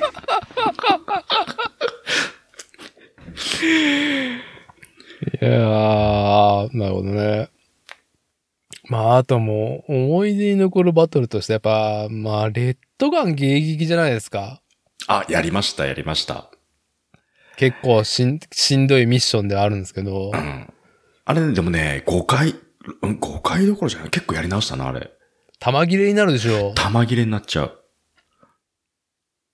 最後、あの、なんだ、先にミシガンやっつけてう、ん。もう一個ターゲットおるやん。まあ、全滅、レッドガンは全部迎撃しないといけないからそう、。で、あ、はい。ミシガン倒したあとちょっとってもう玉切れね。もう蹴るしかない。蹴るかパンチしかない状態で。あれでしょ坊主の大型4脚がいるんでしょ？そう。いやーもう蹴るしかない、パンチしかないって時に、もうあのリペアキットも使い切ってて、うん。もう、もう体力もあ赤ですと。はい。で、こ今だっつって言った瞬間にチューンって真正面から飛んできて。一回コントローラー置いたね、確かに。ああ、マジかよ、これ、つって。いやー、でもさ、ミシガンの、その、なんちゅうかな、キャラクター性の、まあ、愛すべきところというか、うん。まあ、一番、まあ、うるさいおじさんじゃないですか。うるさいおじさんですね。熱血感の。うん。ハートマン軍曹現役当た、戦場だってこんな感じじゃねえか。あまあ、フルメタルジャケット感だよね。うんう。ん。まあ、ノリとしてはね、本当ハートマン軍曹並みに、お前らはカスだ母ちゃんの、ま、母ちゃんのマンコの端っこにいるカスだっつって。あの本当にそういう気質だよね。あそういうことね、そんだけひなことは言わないけど、ね、まあまあ、まあまあそういう感じじゃん。まあまあそういう感じ。そしたらもうすごいなんか、ハンドラー・ウォルターと同じく、ただの冷血感かと思ったら、うん。めちゃくちゃ部下のこと愛してるやんけ、みたいな。大事にしてるやんけ、みそうたいな。なんです。そうなんですよね。もうちょっとできるボスだったら。アットホームな会社の雰囲気ですっていうね、理想系じゃないか、これっていうね。そうね。うん。あれもね、激アツなステージ、ミッションですよね。多分ね、あのね、ガンズ、あの、レッドガンのう、ん。なんだろう、印象をちょっと左右しちゃったのが、あの、あいつ、広報担当ですよ。いつもメッセージでさ、ガンズ6ね。うん。レッド。はい。あいつのあの喋り方が多分、汗臭い、汗、ちょっとね、汗ばんでる感じの、そうそうそうそう。暑苦しい感じの、うん。あれでしょ？なんか、直立不動で挨拶だけで、あの、レッドガン入隊できたっていう。ガンス 13! レベン 起立みたいな感じの。そうそうそうそう。でもあいつ多分ミシガン大好きだから。あいつは。いや、それだって挨拶だけでね、入隊できたっていう逸話がついてますからね、エピソードにそう。もう大好きだから、あいつ。うん。まあ今日はでもあれですね。あの、おじさんたちの生存確認って感じですよね。いや、そうそう。まあ、な結局、つ伝わるところは、こいつらアーマードコアばっかりやってたのかなっていうのがね、つ 伝わるんじゃなかろうかっていう。はい。いや、でも、アーマードコアの、その、なんだろうね。まあちょっと、こう、ゲームやってない人には、うん、何の話やらっていうところで、えーっと、あーゲームからね、ちょっとフェードアウトした話題にしていくと、うん、うん。このアーマードコア6すげえ面白いと思ったのは、自分の好みだなっうんてなってるところは、人間のキャラクター像が一切出てこないところうん。が、やっぱ最高だなと思うね。うん。うん。まあ、アニメとかでそのロボットものガンダムにしろさ、うん。うんメカがかっこいいものを味わいたいって時に、うんどうしてもね、ドラマパートが入ってくるじゃん。うんうん。でもどちらかっていうと、うん。まあ僕もそのニッパーのね、模型の楽しさをシェアするサイズを NIPPPER ニッパーで記事にしたように、もうリアルロボットのかっこよさだけをまず存分に味わいてえっていうし、味わわせたいっていう姿勢じゃん。うん。でも、ドラマは、しっかりちょっとね、オールド SF チックで、でも、魅力あふれるキャラクターたちの中で、その世界を楽しんでもらいたいっていう素晴らしい設計だと思うんですけど、いや、本当に恋しか出ないの最高だなと思っている中で、でも、SNS では、もうみんな妄想のさ、うん。キャラクター像を、もう、描かずにはいられないっていう状況うん。なんか可愛いなんかエアちゃんとかがイラストになって、あ、こういう可愛い子が出てくるゲームなんだって、ね、こう、全然知らない新規の人がややると、全くそういうの出ないじゃないかっていうね。うん。まあ、逆にイメージがないから盛り上がってるっていうのもあってさ。あいやー、なんか、人間、偶像、偶像を作らないと、神はやっぱ描かずにはいられないんだろうなっていう状況が面白いなって思って。あ。ああ、なるほどね。うんはい。あの、ね、私だてが大好きなね、宗教、人類支援啓蒙レギュレーションシステムですよ。ガルガンティアで言えば。なるほど。はい、人類支援啓蒙レギュレーションシステムですよ。うんはい。もう3000年、5000、5000年を続く、あ、続くのか。うん。あの、偶像崇拝をやめろっつってんのに、偶像を描かずにはいられないっていうね。とある一神教ではね、神の姿描くなみたいな。うん神の姿描いたら殺しに行くからなっていうさ、なんかちょっと強気な、ねうん。あの、スタンスもあったりとかするぐらいで。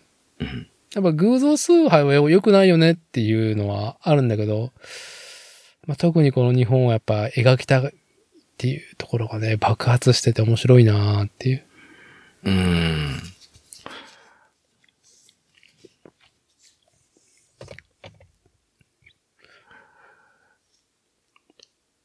まあ、そんな中で、僕は、うん。まあ、なんだろう。ちょっと、あの、硬派というか、あアーマードコア6をやって、もう、一個間違いなく掲げるのは、エアーはうん。実体がないのが正解っていう、はい、原理主義者ですね、僕は。うん。うん。女の子の、可愛い女の子の姿なんかはしてない。いや、だから、あれだって。あの、赤い、赤い、わ、わさってなってる。あれだって。あれでしかないから。っていう。うん。ああ、でもそれはすごい賛、賛成っすね。うん。声に引っ張られてさ、声とやってること言ってることに引っ張られてどうしてもね、うん描い、描きたがるっていうか、描きたくなるのもすごいわかるし、うん自分も想像もししちゃうところはあるけど、うん確かにあれは、ね、あの、赤いもやもやのままでいいと思いますね。なんなら水。なら水。水か電気かインターネットが喋ってるっていうね。うん。うん。いやー、俺本当にファイルーズ愛だって知った時、もうひっくり返ったもんね。あ、声が。全然気づかなかったもん。うん。声に引っ張られてっていうのがやっぱ強いとさ、その、例えばファイ、ファイルーズ愛に引っ張られてもさ、うん。じゃん。はね。まあ、あの、宮崎駿が、あの、声優を嫌うところに通じてくるのかもしれんけど、はい、まあ、コケティッシュなものをね、はい、うんちょっと、あの、許せないっていう、はい、早押し。うん。もっと、もっと全然名前が、例えばない人とかさ、うん。ね、あの、本当フロムソフトウェアの社員の人とかさ、そういう感じでも よかったんじゃねえかとも思うよね。いやーでも、でも、あの、誰でもできそうな感じが、誰でもできないんだと思いますよ。ちょっと想像してみてくださいよ。はい。エアがうん。本当にうん。あんな、こう、流暢に喋るセクシーな感じでね、魅力的な感じのはい。喋り方をする女性じゃなかったとしたら。誰でもいいです。思い描くのは。はい。ん？この声か？みたいな人が、エアの声を当ててたとするじゃないですか。は結構リアリティあることない？そしたら。い。じゃあ、振れ幅が大きい、大きす、ね。振れ幅が大きいよ。真っそれ先に、うん真っ先にて敵対心を出す人ももちろんいるだろうし、うん。でも、ああ、なんかすごい、現場の声って感じがするなって捉える人もいると思うんですよ。うん。まあ、そんなバカじゃないと思うけど、ルビコニアンは。うんまあ、ルビコニアンっていうか、まあ、人間じゃないからね、あれは。うんあれは人間じゃないからっていうのも、なうんはい、あるし、その、まあ、SF、はい、どうぞ。うんあのー例えばで、あの、えっ、と、2001年、宇宙の旅？春、春、春、春、春ね。春で、はい。要は春が、はい。すごいバカっぽい感じだったらとかさ、あれでしょ？語尾、声。あの、は、春が、ご語尾にうん、人類はこのままではいかんでござるとか、不正よね。真っ先に壊すよね。ご語尾に、うんなんででござるかとかね。そう。ござる口調だったら、まあちょっといね、ちょっとイラッとするっていうね。そう。台無しになるっていう。ね日本語吹き替えはこうでは違うのでござるか？みたいな。うん。まあね。いろんな言語いいけるから、春は。はい。そうですね。春の関西弁バージョンとかさ。台無しだよね。台、台無しですよ。中にまっちゃん入ってそうっていうね。はい。まあ、そういうのじゃなくてね。まあまあまあ、でもそうやって、うんあの、うん、演技、な、何の話だった？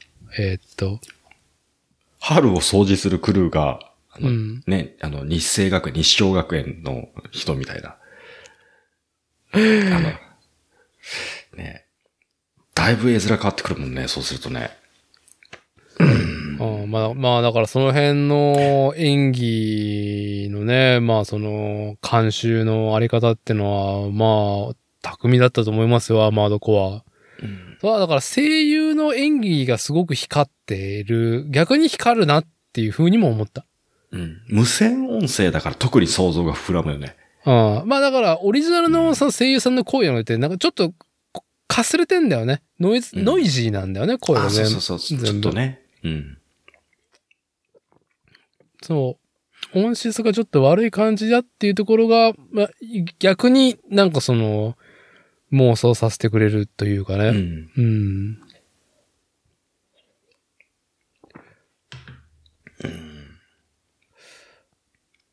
まあ、あの、SF の強度として妄想するんであれば、まあ、コーラルっていう謎エネルギー？うん。その惑星でしか、ルビコンでしか取れない、なんか何でもできちゃうびっくりエネルギーね。動力源にもなるし、情報伝達媒体にもなるし。うん。やっぱその情報伝達媒体になるっていうことで、まあ人類が接触したことによって、まあ人類の総意というか、人間とは、女性とは、っていうのを、いろいろ、こう、救い取った上での、まあ、完成されたものがエアーだとすると、うん。ああやって心地いいものになるのかなっていうふうにも、そう出た。最、最大公約数みたいな話になってきた。はい、AI です。ね AI ではないけどう、ん。まあ、それ的なものだよね。うん。うん。でもちゃんと意に沿わないときはプンスコするっていうね。ね。やばいから消え方が、ほんと じゃあ、あんなに声だけでビビらすね、うん。ビビらせられることないからね。はい。まあちょっとね、アーマードコア、まず3周目クリアすると、うん。ガツンとやる、やられたメッセージ性があるんで、まあ僕もニッパーの記事にちょっと、その、ね、えー、一旦を記しているんでリンク貼っときますけど、ちょっと、あの、ぜひ、まごちさんとは3週目クリアしてから、まあ収録あるないし抜きにしてちょっと話したいですねってところだね。うん。3週目。3週目最高だから。最高。一周目、二周目がチュートリアルぐらいな感じ？いや、そういうわけではないけど、ストーリーとして？うん、ストーリーとして、まあ、あの世界の紡ぎ方が最高だなっていう。うん。はい。まあ、アーマードコアの話はね、まあちょっと、これぐらいにしといてっていうところで、うん。実は、リスナーさんからのお便りが来ていて、ずっとあれやこれや、なんか話が盛り上がって紹介できずにいたんで、ちょっと、ちょっと紹介しますね。はい。えー、っとね、お待ちくださいね。個別。はい、非常にね、あの、そんなに押してるわけでもなく、存在がですね、うすらぼんやりしている、このポッドキャスト番組作例のね、独自の投稿フォーム、ウレイと自画自賛というね、うん。投稿フォームがありまして、ポッドキャスト番組作例、番組コーナーへの投稿フォーム、リスナーさんの憂いもしくは自画自賛をお送りください。番組内で紹介して供養しますと。で、そんな中でですね、だいぶ前の、どれぐらい前だ？もう2ヶ月ぐらい経ってる？はい。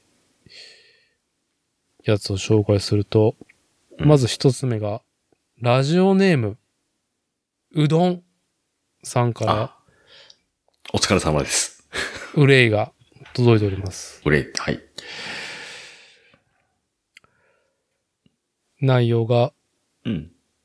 いつも楽しく拝聴しています。作例を聞き、ニッパ NIPPPER や伊達さんのポストする記事を読み、高まった何かをアウトプットするかのように、就寝前の少しの時間をプラモデルなどの創作活動に当てて楽しんでおります。そんな楽しいはずの時間ですが、一点だけ水を刺されるような事象があります。うん。時間帯のせいもあるんでしょうが、細かい作業の手元がぼやけて見にくくて仕方がありません。うん。私の目にも初老の波が来たんだなぁという、そんな小さな憂いです。先日、仕事でよく利用する小さな郵便局に立ち寄った際、カウンター横に、大好きの CM でおなじみの某ルーペが置いてありました。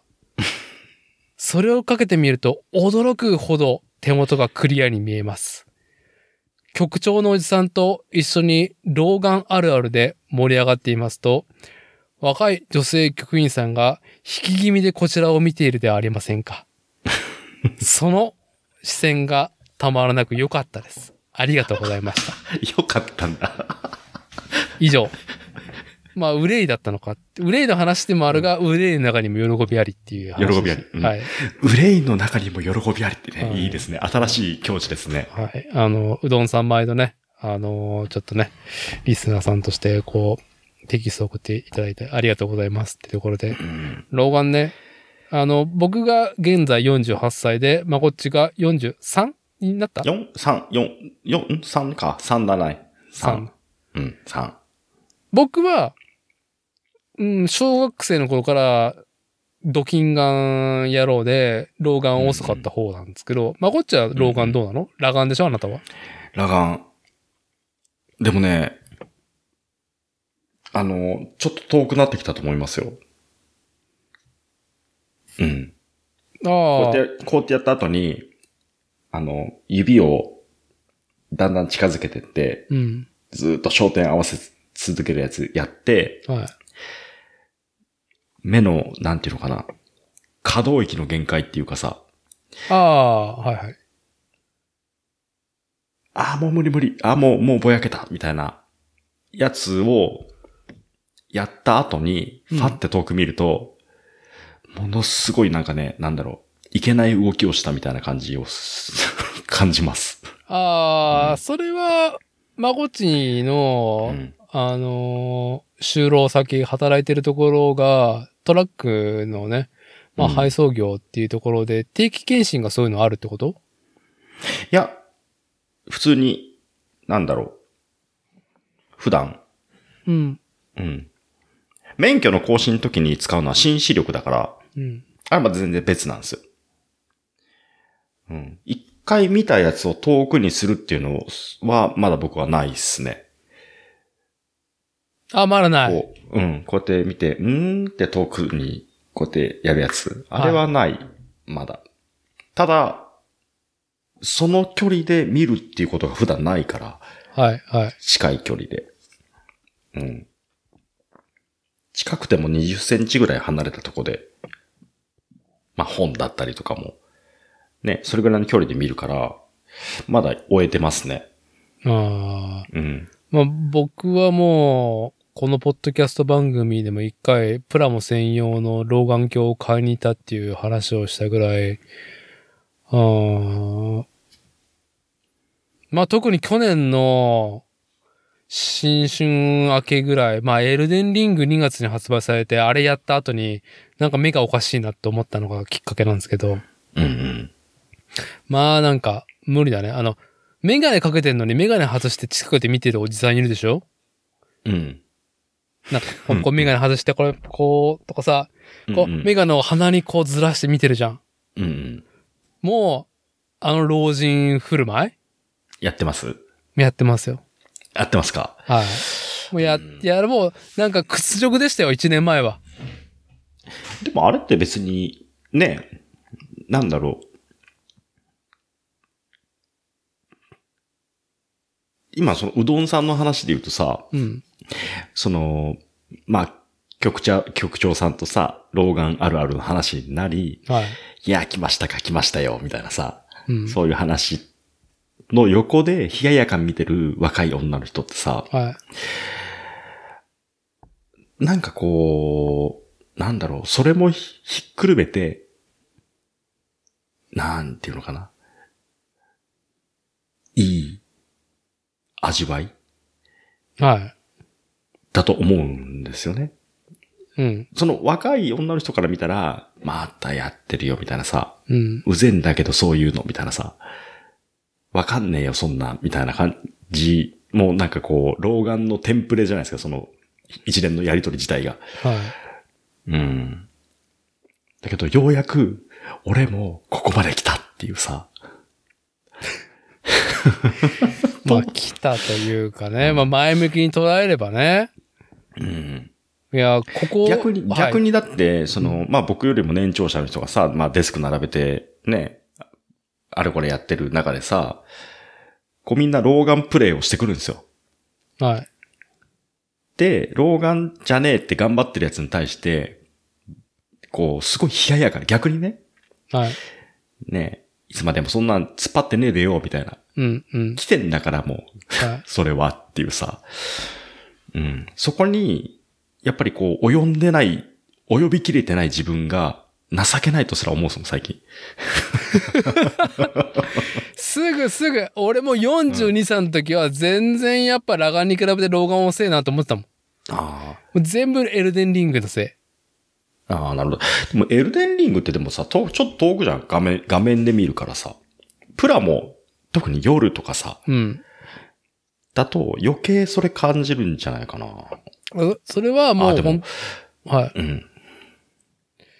まあ、あのね、僕のその禁止、ド禁止野郎 A チームのにね、えーっと、状況からすると、あのーピントが合うレンジがめっちゃ狭くなってるから、うんうん逆に、今、なんだろう、そのプラモさ、うん、コロナ禍始まってからデビュー組、再デビュー組の僕なんで、私なんで、3年経って、で、ちょうどその老眼の進行もともに歩んできてるのね。うん。うんで、いろいろルーペ買ったりとかさ、うん。うん。照明とか工夫してんだけど、うんうん。今、老眼が進行しきって、最高なのは、もう、メガネ外した裸眼が一番よく見えるっていう。これ外して、これぐらいの距離がめっちゃよく見えるみたいな。すごいみたいな。まあ、あと光だよね。光量が足りないと、やっぱどうしても見えないから。う。うんん。赤、赤、はい。プラモとかだと、でもさ、あの、大体こんな感じかなって、その経験値でさ、腕でフォローしてるとこって絶対あるじゃないですか。いやーでもね、疲れる疲れる、それは、絶対。と、48分の1とか作ると、もうなんか目の筋肉がブチブチって言いそうなさ、目、目が取れちゃうみたいな感じにさ、なると思うんですけど、実際、どうだろう？本当に細かいやつ、ルーペ使うもんな、僕も。あとね、ルーペの前に、もうクソほど明るくして、うで、ん。あの、黒目がさ、キュッと小さくなるじゃん。あの、うん絞り効果がすごく効果的だから、すえ、どういうこと？よくあるじゃん。その黒目がギュッと絞られるじゃん。明るいもの、ところに行くと。あれれってそんだけ、その、ピントを合わすようにあれね、フォーカスもしてんの？あれ。あれしてるよ。知らんかった。マジっすか？だから、とにかく明るくしただけでめちゃくちゃよく見、ピントが合うから。あ、そう。そう。暗く、暗いから見えないとかじゃなくて、ピントが合わせれないの。明るくすんのって、あれ、動向縮むのは、あれか？あ、そう、動向縮む。そうそうそう。ええー、知らんかった。マジっすか？あれ強制的に動向を絞れるから、ピントが合う。へえ。二重効果。だから明るくなってよく見えるのは当然だけど、方位向でしっかりね、像が浮かぶっていう。でも、あ、そんだけ明るくしてさ、うわ、めっちゃ見える、めっちゃ見える、動向絞りまくって、うんで、よしっつって終わって、遠くのとこ見たときに、本当のび太くんみたいになりますよ、目が。でもそれはしょうがない。3になんで、3に。3になっちゃう。集中して見た時の後の霞具合はでも確かに前よりひどくなってる。うん。うん。それぐらいがちょうどいいような気もしますけどね。まあ、あと半分暗い。見えてないぐらいがいいな、みたいな。あーやっぱ暗いのが本当にダメだね。あ暗いところが弱くなったっていうか、俺が今、アーマードコア6の S ランククリアやれないの、目が追いついてないからーなるほど。っていう、悲しい事態だなっていうのと、うん。ここ一週間の話で言うと、うん。まあ、保育園から帰ってきたちょっとした後ぐらいに、まあ、うちの息子がバッタを捕まえに行きたいって、カマキリ捕まえたら今度はね、餌のバッタを捕まえに行きたいって一緒に行くじゃん。うんうん。でも、最近ちょっと日が落ちるのが早くなったでしょ？うんうんもう暗いじゃん。6時前とか。うん。バッタいたと思うじゃん。うん。手とかさ、うん。タモでえいってやるった時にパッと飛ぶじゃん。うん。大した距離行ってないのに、その像が追えないの、薄暗いと。なるほどね。やべ、全然追えてねえ、みたいな。明るいといいんだけどね。なるほどね。最近だから、夏はコントラスト強い時期を過ごしてきたから余計そう感じるよね。だからまあ、はい。明るくするのが大事なと。うん。ちょっとまた話戻すとさ、はいその、老眼プレイをやった時に、そこに居合わせた若いは女性の人の冷ややかな対応っていうのを味わうって経験ってしたことあります？い。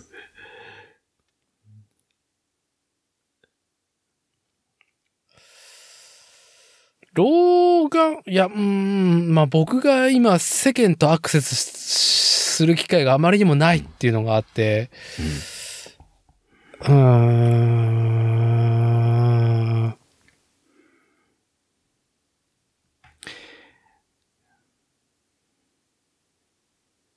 いやー、ないなぁうん。まあこれから、これからあるかもしれないけどね。うん。今その、はいうどんさんのそのやつを見てさ、その、冷ややかな目を、何でしたっけ？あの、うん。はい。ちょっとね、引き気味で、こちらをね、見つめられたっていうね。うん。で、女性、女性の局員さんに。それを？はい。うん。その視線がね、たまらなく良かったと。うどんさんは。そこですよ。はい。その視線がたまらなく良かったっていう、はい。なんていうのかな、その、心持ちはい。それって初老の振る舞い、振る舞いですよね。そうですね。はい。ねえ。いやー、なんかこう、なんていうのかな。今までは、そうじゃなかったとかさ、例えばね、ちょっと認めてないとか、うんうんた、例えばですけど、そういうものを認めた瞬間あるじゃないですか。うん。はい。今まではちょっと嫌だな嫌だなって思ってて、やんわりやんわり、こう、はぐらかしてきたものをう、んスパッと次の、もうネクスト、ネクストレベルですよ。はい。スパッと切り替えたその瞬間のさ、楽しさってあるじゃないですか。心地よさっいていうか切り替えってもううちはいうかさ。本当にね、まあ、そその話題で言うとよ、やっぱりその家業でやってて、うん下手したら家族としか会わない一日なんかザラなんですよ。うんうん。もう本当に世間、田舎だからより世間、世間に、じいさんばあさんと会ううん方がよっぽど多いっていうところでね。そう、なんか、でも今の話って、例えば今、うんそのうどんさんのやつはさ、まあ、老眼？年齢的なもの？っていうとこの、その若い世代のね、要は年長者と、まあ、その元若い世代と、はいで自分と、で、スパッとこう切り替えてっていうところを感じたんですよ、僕は。はい。けど、この気持ちの切り替えで、すこう、あ、なんかいいって思えるのってさ、うん。なんかいろんなとこに転がってると思うんすよね。今まいで、はい今まで、はいはい。ああ、こいつすげえ気使うやつだな、嫌だなと思ってたんだけど、ある時、急にフラットに付き合えるようになった時とかってさ、なんかこう自分の中でスッとこう線引きを変えたというかさ、まあ勝手に自分がレッテリングしてるだけっていう話だったかもしれないっていうことでもあるしね。そう。その相手に対して。まあ、ほころびを見出すっていうか、ほころびが見えたというか。うん。まあ最近、僕が、まあ職場での話でもしてもしょうがないんですけど、職場でも結構そういうのあって、うん、うん。で、今日ダーティとの話の延長で言うと、僕はそれはエアにも感じてるんですよ。あここでアーマードコア6に戻るんですか？はい、エアちゃんに。はい、ファイ、うんファイルーズ・オブ・ルビコンに戻るんですか？はい。そう。まあことね、まあその、まあエアは深掘りはしないですけど、はい。ね、人間関係とかでもさ、ふっとなんかこう線引きを変えた瞬間って結構最近あるなと思って、おー、はい。うん、なんかこう、なんだろう。まあ、プライベートね、ダーティーとの付き合いとかでは、まあ、全くそういうのはないですけど、うん。あ、この人はこれ以上行くとこうだなとかさ、この人は、こう、なんかこう、なん、なんかこう、ここってはっきりしないとダメだなっていう線引きを、キュッと変えたときに、うん。自分の心持ちがすごく楽になることって結構多くって、まあ、ある意味諦め。諦めはいでもあるし、それをやったがゆえに、こう次の決断がしやすくなるっていうか、うん。うん。こう、取捨選択っていうかね。うんはい。そうすると自分の振る舞いもガラッと変わるんで、うん。そうなんすよみたいな感じになれるっていうか、うん。うん。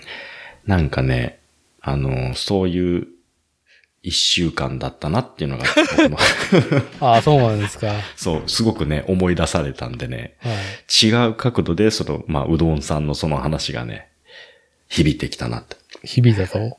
えはい。ー、あの先週、まあ、ちょっと、ちょっと打足ですけど、全然いいですよ。打足しかない飲酒だ話ですから。はいうちの営業所のジムでね、あの、まあ、40後半ぐらいの、うん。えー、まあ、女の事務員さんが、派遣さんがいるんですよ。はで、まあ、その人が、まあ、ちょっと天然キャラではあるんですけど、い。はい。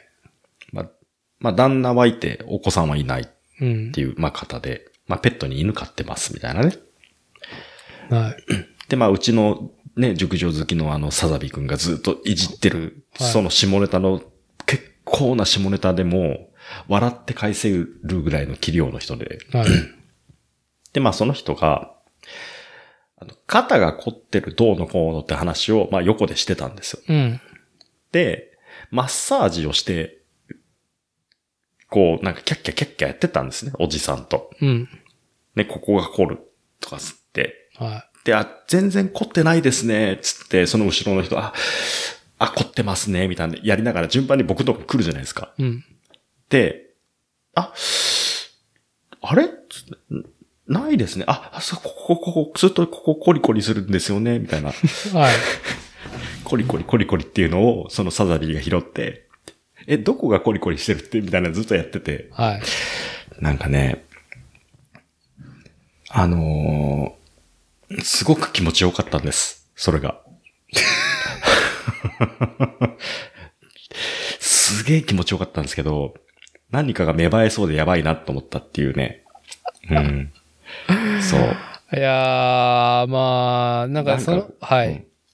うん。まあこれ本当にオチもなんもないんですけど。いや、全然いいです。よ。はい。あの、おじさんの日々をね、垂れ流すインターネットをね、世界未来に刻んでいく番組ですから、作例は。うん。いや、でね、うん。それ、まあちょっと、ちょっと続きがあって、その、うん、コリコリされたうんん。ですよ。で、僕も、まあ、年上の女性に、やぶさかではない気持ちはあるんで、はい。いやいやいや、ちょっと待ってよ、みたいな。そんなに、嫌な印象は受けてないと、こっちは。でも、まあ、妻とね、結婚してね、うん。まあ、子を授かりですよ。はい。この世話に追われ、はい。ね、自分の時間、ない時間をアーマーとかプラモとかにつぎ込んで、はい。ダーティーはその外界の人と接することがまあないって言うけど、僕もその外界の女性と接する会なんてそんな、まあ最近はないわけですよ。はい。ね。そんな不定な、不定な。不定な、そんなないわけですよ。ケチかなんですよ。けど、ふっと自分が何にも準備してない、心の準備ができてない時に、ずっとコリコリコリコリやってくるんですよ。はい。下ネタ絡めながら。はい。ずっとね。もうまあ自分の頭の中で、いかん、いかん、これはちょっと土幻化せんといかんと思って。と喧嘩せんとかんと。はい。って思った時に、僕はとりあえずその場から去ったんですよ。あ、ちょっとコーヒーでも飲んでこよっかな、っつって。はい。うん。その時僕ね、うん結構集中して報告書書いてたんです。はい。だから、もう、外界うるせえ、もうちょっと外野うるせえぐらいの時に、すっと、ね、そういうのが来たわけですよ。はい。コリコリ、コリコリが？そう。ああ、ちょっと対応しきれんと思って、まあ、言っちゃなんだけど、逃げたわけですね、その場から。うん。だから、ダーティがその外界と接しないっていうのと、割とイコールだとは思うんですよ。うん。急に、ちょっと想像してみてよ、じゃあ、ね。事務処理、伝票処理してるときに、うんほまあ、例えば誰でもいいです。営業できた人とか、い保険屋さんの人が、まあ、来ましたと。はい。あ、凝ってますね。つってコリコリコリコリやられたらさ、はい。セクシャルですよ。セクシャルですよ。はいじゃあ、でもそれも、込みの人だったら。あの、じゃあ、その本当にいたすとかそういうことじゃなくてね。はい。まあ、笑い話の延長でね。はい。まあ、昭和みたいな人がね。はい。そうやってコリコリコリコリ来たときに、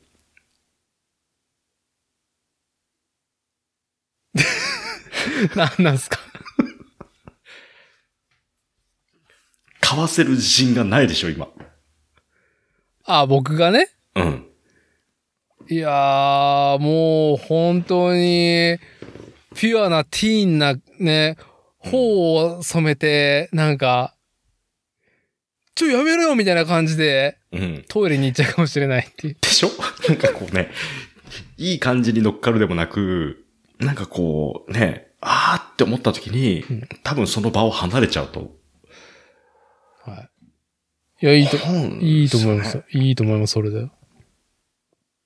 けど、そこの、まあ、うどんさんの話ですよ。はい。ね、その20代の冷ややかな目線、それもよしと。はい。それもまたよしと。はい。ね。それもまたよしを、そのコリコリになんで俺は置き換えれなかったんだって悔しさがね、ちょっと出てきたっていう。まあ、悔しかったと。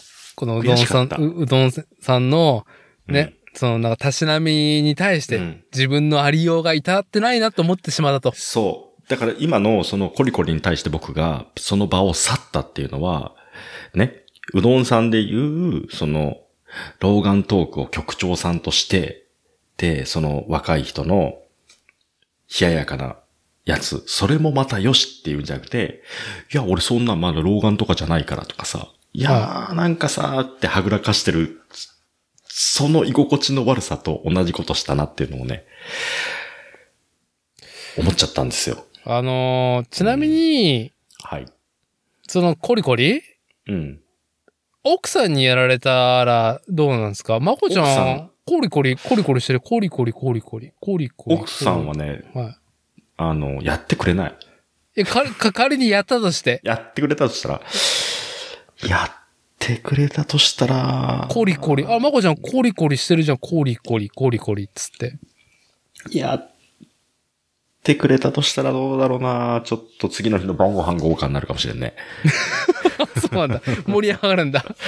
盛り上がるかもしれんね。ああ、いい、いいですね。いや、じゃあマッサージされたい人だからさ、僕。ああ、なるほどね。うん。触ってほしあい。いっぱい。あ。いや、ここの話、この話ね、うどんさんの話につながる自分自身の事象としては、うん。さっきも言ったように、その僕がドキンガン野郎でメガネ野郎だから、うん。近眼対策としては、もう、メガネを、こう、おでこに開けて、裸眼でな、で、ど、ど近くで見るか、それとも、メガネを鼻先まで下げて、うん。ちょっと、その、眼球とメガネの距離を変えて、ピントを変えるっていう2個をするんですよ。もうね、うん初老たしなみですよ、これ。うん。うん。で、俺はもうずっとこの1年間からずずっとやってんだけど、それを。うん。最近妻が気づいて、うん。で、鼻にかけるとさ、目が小さくなるじゃん。うん。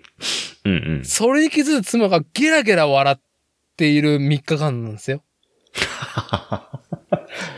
あ、めっちゃ最近の話じゃん、そりゃ。もう、いや、ずっとやってるよ、みたいな。で、今も、ね、お小水に行った時に妻がパソコンに向かって、じゃあ戻るわ、つったら、じゃあもう一回あれやってよ、つって。あれって何つって。え変な顔してって。あのメガネのって。ああ、みたいな。うん。で、ここは鼻にメガネかけて。もうそれだけでもうゲラゲラ笑ってる。めちゃくちゃいい奥さんじゃん。ゲラゲラ笑って、いや、その顔だったら結婚してないわ、みたいな、ケタケタ笑ってんだけど、ケタケタ笑ってんだけど、やっぱりその僕はやっぱ外界に対するやっぱりね、上があるから、うんその、ね、会社とはいえ、その他人じゃん。女性うん。にコリコリ？うん。いいなっていう。それだけです。もう参謀の眼差しで。ああ。いいよ。不意に来るコリコリはね、うんいいよ。あのね、僕も会社にいる時はそういう雰囲気のところもいた時もあるからさ、やっぱり。う。うんん。気持ちいいし、なんだろ自分の程度が知れる。はい、まあね。うんはい。いや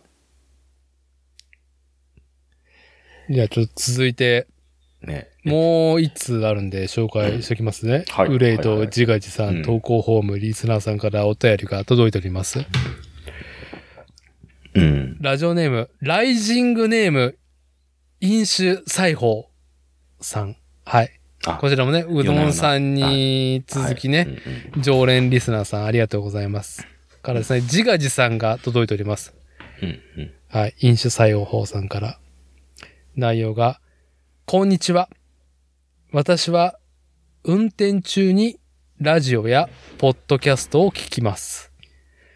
長尺の作例殿には、作例殿には、うん殿付けですね。ありがとうございます。往復2時間のドライブが大変短く感じるありがたい番組です。さて、最近 AI 生成画像がよく話題になっておりますが、私は何十年も脳内生成にて人物をイメージする鍛錬を積んでおります。いやー、たしられてますね。はい。えっ、と、続いて。いいですね。はい。えーっと、ちょ、ちょっと改めて読み直しますね。私は何十年も脳内生成にて人物をイメージする鍛錬を積んでおります。うん。それはいつ行っているのか。うん。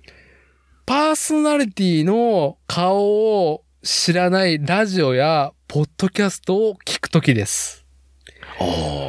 超絶美女や、唾飛ばしながら喋くるおじさんなど、脳内再生キャラたちがたくさんストックされています。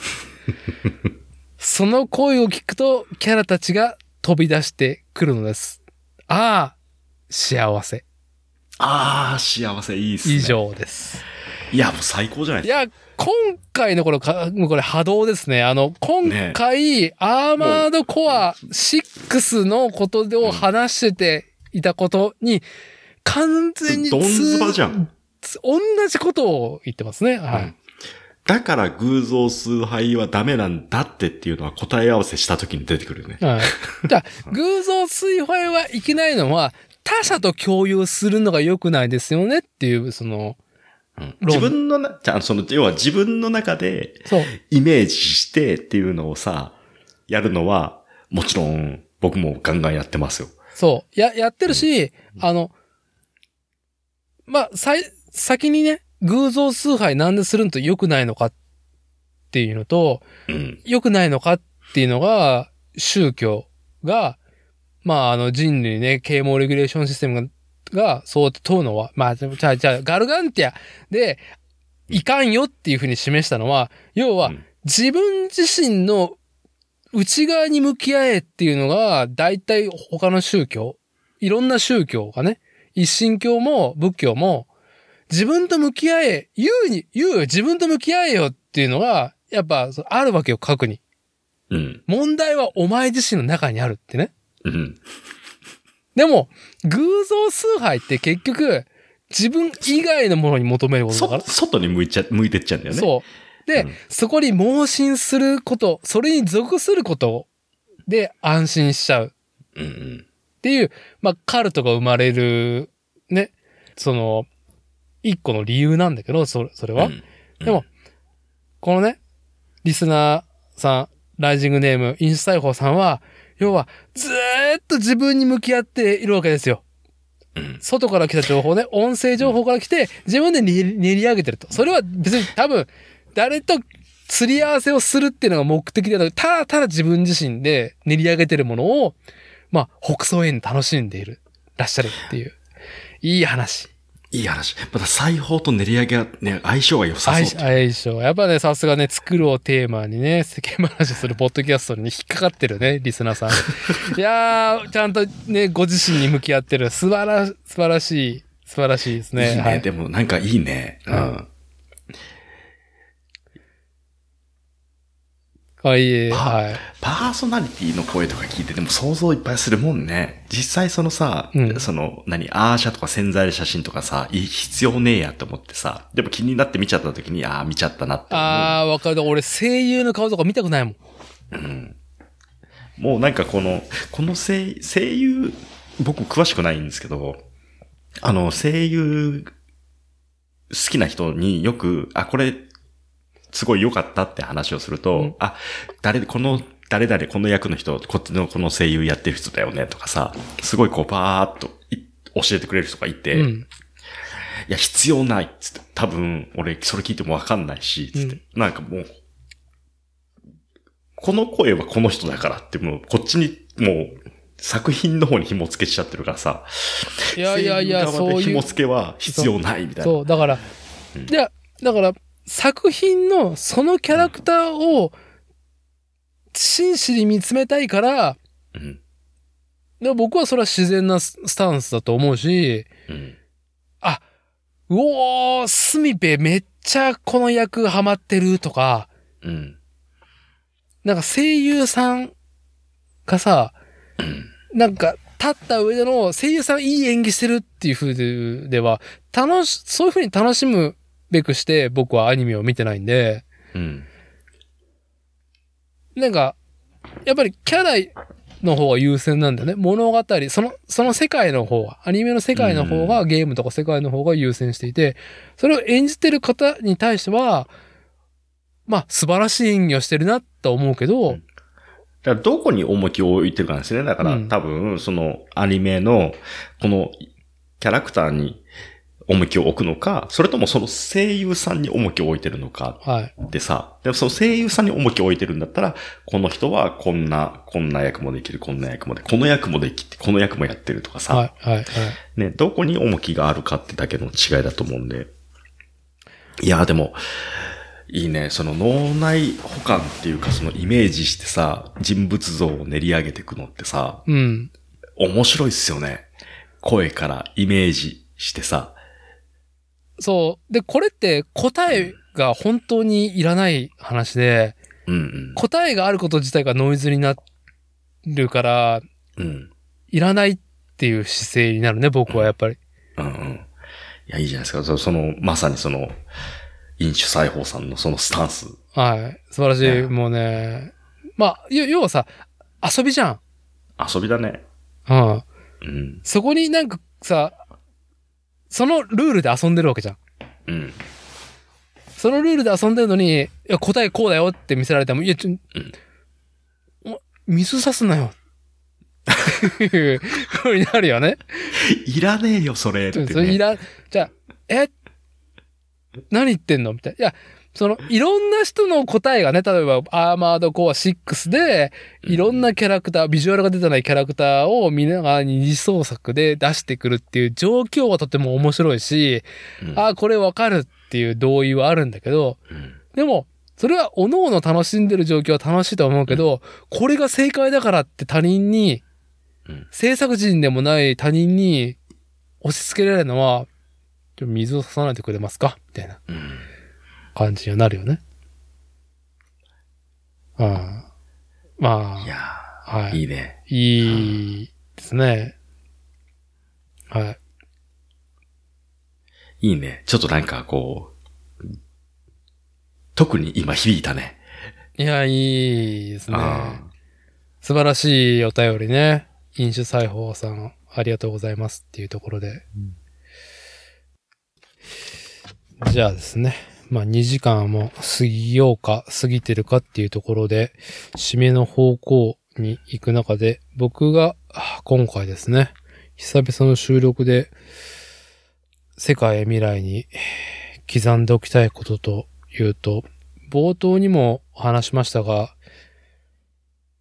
まあ、体調不良でというのと、あとはその、力仕事と、なおかつ、フィジカルをまだ整えた上に向上しないと、うちの仕事やってきれねえなっていうところで、もう、筋トレとか、まあ、ズイフトとかの、そういう、体を動かすことで自分の体を向上させるっていうことには回復が必要だから、酒は回復を明らかに阻害するものなのね。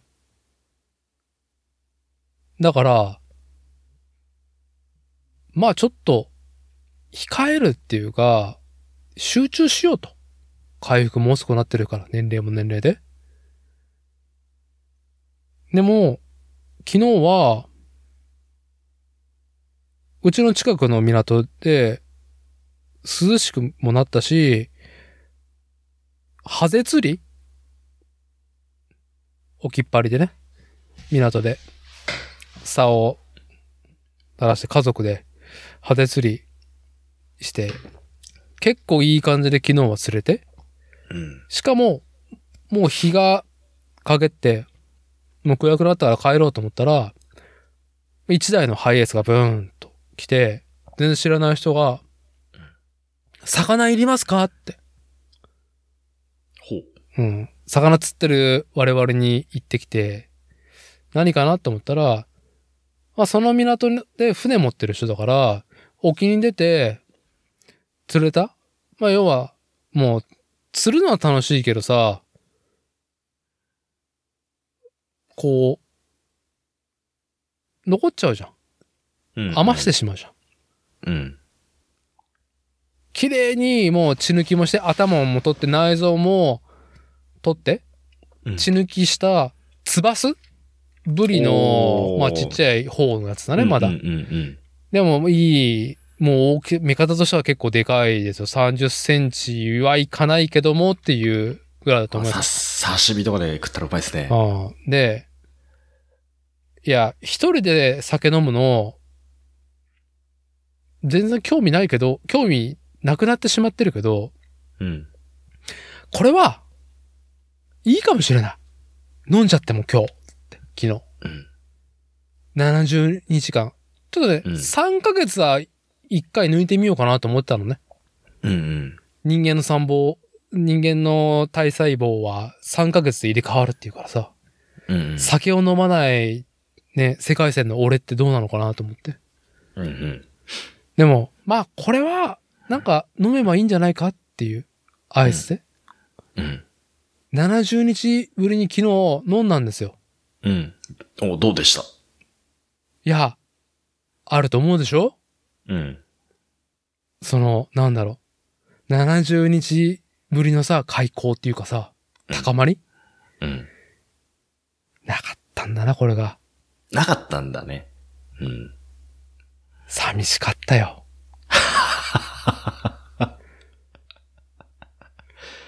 ね、成人迎えるとかさ、成人迎え、まあ、なんだろう。段階の世代ジュニアだからさ、うん。おお酒を飲むっていうのは大人の世界に入るのと、ね、うん。同義だったし、やっぱ飲めるって憧れもあったわけじゃん。うん。で、まあ、体が合ってたから、まあ、どちらかというと飲む方だったし、一人で酒飲めないのは、ダセーと思ってる、まあ、原理主義、酒飲みだったんだよね。うん。やっぱりね、ほ真の酒飲みは、みんなと一緒に飲むのが楽しいからっとかではなく、うん。酒を愛してるから、いつだって夜のね、うん。今夜はどの酒でどういう当てにしてっていう組み立てをするのがさ、まあ、うん。ステータス、ライフワークだと思ったんですけど、70日体調不良とはいえ離れて、ああ、うん俺アルコール中毒じゃなかったなってのを確信して、したし、うん。あ全然いいな、飲まなくてもってなってたし、うん。うん。7に、70日ぶりに、再び、こうね、取っ組み合ったら、あれ？って。結構ね、伊勢門とか、うん。もう、夏のね、お歳暮でもらっお中元でもらったお酒とか、うん。ウイスキーとかあったから、もう各種飲んでたのね。うん。ああ、体がぼやけるばっかりだだけで、なんか、こう、俺自身のなんかリビドうん。が、もっとすごいの来ると思ってたから、うわあ、酒、うおーお前ってなると思ったのに、ならなくて、寂しかったな。うん。まあ今日は、まこいちさんとこうやってリモート収録しながら飲んでて、ああ、やっぱこうやって、いやね、酒を組み交わすっていうことは楽しいなとは思うんだけど、うん。もう、一人飲みからは、ついに卒業の時が来てしまったのかもしれないっていう、なんか非常に寂しいあの、まあすはい。お酒を飲んでどうなるとかさ、っていうのはさ、もう経験値がもう、あるわけじゃん。新しい発見はないんじゃない？基本。そのお酒いい当てでいい酒飲むっていうのは散々やってきてるわけじゃん。はい。ねえ。すだからもう全部自分の中でさ、もう経験っていうか、その脳内保管が効くものだからさ、うん。飲んだら多分、ああ、こんなもんか、みたいになるっていうのはさ、なんとなく想像はつくんですけど、逆に、ああ、ちょっとしんどいっていう方がでかいような気はするけどね。そうそうそうそう。あ、飲まん方がやっぱ調子良かったわ、とかさう、ん。うん。ダメージでしかないからさ、基本。はい。そう、ダメージしかないっていう結論に、もう、うん寂しさ、うん。あの、嘘か誠か、イタリア人は、マニュアル車マニュアルの車を乗れなくなったら、チンコが立たなくなるのとの同じだってさ、いう言説が、はい、あの、はるか昔から私のところに伝わってるんですけど、うん。なんか酒が飲めなくなったら、男としてのイデオロギーはないなって思ってる方だったから、ああ。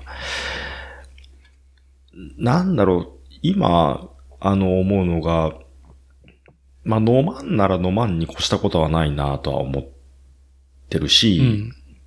ただ、その、いや、僕飲めないっすからとか、飲まないですからって言って、そういう、こう、場を逃す。まあ、めんどくさいから行きたくないっていうのは、まあ、ちょっと別ですけど、うんうんまあ、お酒の場でみんながわってなるところに、お酒飲まないですから、飲めないですからって言って突っぱねちゃうのも、まあ、ちょっと寂しいよなぁとは思うけどねっていうところかな。うん。あの、ね、友と飲めば水ですらうまいみたいなはい。ところはあると思うんで、それがまたね、お酒であったら、もっとね、相乗効果で楽しくなるっていうのも、まあ、あるとは思うんでね。うん、ただまあ、やっぱりね、あのーこれなんだ、あのえっとね、ススチャダラ、スチャダラパーの3人いるじゃないですか。うん。ねで、えっ、と、兄坊主、シンコ、シンコさんがすごく、まあ、主語だと。はい。まあ酒、酒飲んで面白いおじさん枠だからね。そう。で、いつも、ガラガラってお店入ると、カウンターで、こう、ジョッキ傾けてるシンコさんがいるみたいな。で、なんかそう、その話は、なんか、スチャダラのラジオかなんかで確か聞いたと思ったんだけど、で、いや、いつまで、あ、ちゃ、違うわ。スチャダラの進行じゃないわ。ソウルセットの人だったかなちょっと忘れちゃったけど、うんまあそれなりに初老を迎えたその人に向かって、いや、いつまでその飲み方続けんの？って通ったっていう、はい まあエピソードがあって、うん。なんかすごくね、あのーグッときたんですよ、僕その時。ほうん。やっぱそのお酒が好きで、その昔と同じペースでずっと飲み続けてきてる人う。うん。うん。に対して、いやもう体もしんどくなってきてんじゃん。いつまでそのペースで飲むの？体壊しちゃうよっていうような、は話だったんだけど、ねえ、実際自分たちがその年になってきてさ、うん。そのペースでずっとやってると、やっぱり体壊しちゃうよな。っていうのがもう、わかるわけですよね。体で感じてるから。あのーまあね、フォースの暗黒面をうん。ひしひしと感じる年齢ですからね。酒の暗黒面を。暗黒面を。だからそこでこう、ちょっと抑えて、たしなむ程度に飲むに変えるとかさ、例えばその、体が衰えてきてる、そういうのを、まあ、運動したりとかさ、食事の、まあ、今まで食べてた食生活を見直すとかさ、うん。そういうことはちゃんとやんなきゃいけねえなっていう年だよなっていうところだよね。はい。実際。だから、まあまさに今僕の横に座ってる人が、会社でね、はい。横に座ってる人が、あの、僕のね、2個上かなで、えっ、と、去年の7月から酒を断って、うん急に、食事制限っていうか食事を、食生活変えて、うん運動のす、もうすごい取り入れて、つってはいもう体鍛えるとか言ってさ、急に変わったんですよ。今までその40年間、一切そんなことなかったような人なんだけど、うん。あることをきっかけに急にコロッと変わって、もうめちゃくちゃ体つきも変わってきたし、うん。その、やっぱね、覇気が変わってきてるんですよ。覇気。うん。で、やっぱそのお酒飲んでみんなで集まろうかみたいな席があるから声をかけるんだけど、そういうところでも飲まないの。うん。自分が今楽しいところはそこじゃないっていうのを自分でも分かってたって。うん。飲んでもどうせこうなるからっつって。うん。もともとすげえ主乱だったんですよ、その人。なるほど。で、そのきっかけになった事件っていうのが、はい。まあお酒で楽しい席がありました。はい家帰りました。暴れました。警察を呼ばれました。っていうので、次やったらお前これハンコつけよっていうのを出されましたっていうので、すごく旬として反省して、うん。で、まあ、その人がそこまで振り切った考えになったのは怒りだったんですよ。お前見とけよ、つって。俺もめちゃくちゃマッチョになってやるからな、みたいな怒りで最初の1ヶ月間は走り始めたんだけど、うんやってみたら、どうやら楽しいと。はい。あのー、復讐心で立ち上がったんだけど、あれ？みたいな。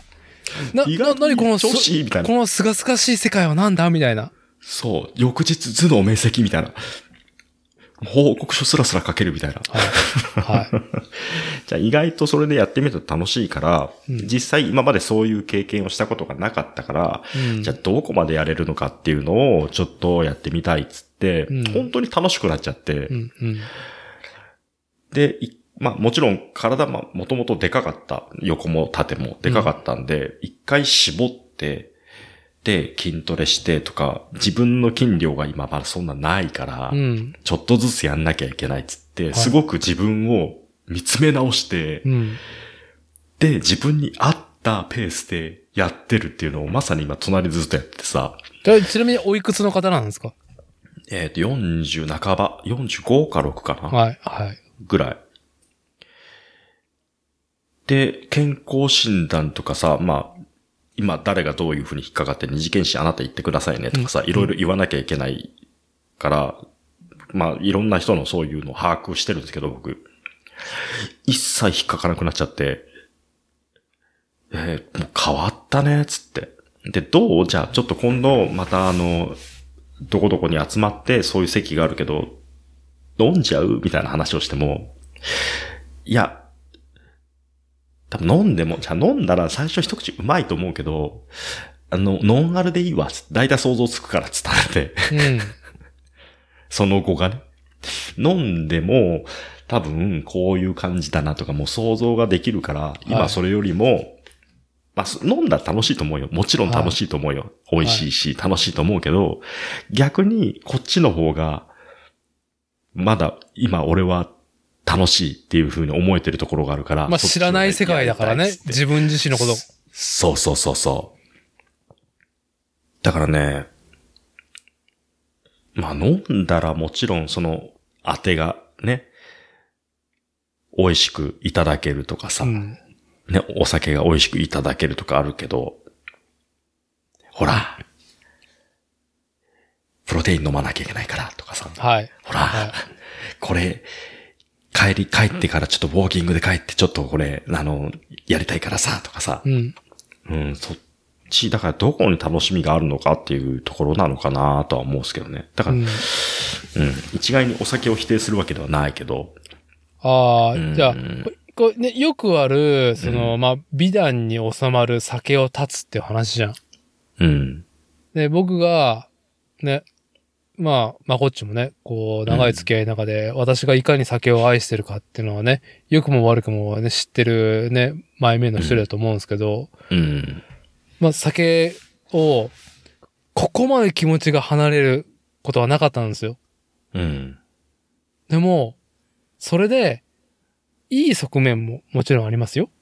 うん、でも、もう、さっきも言った、イタリア人が、マニュアルの車を乗れなくなったら、チンコが立たなくなるのも同じことだっていうのと同じで、うん、チンコが立たなくなるんですよ。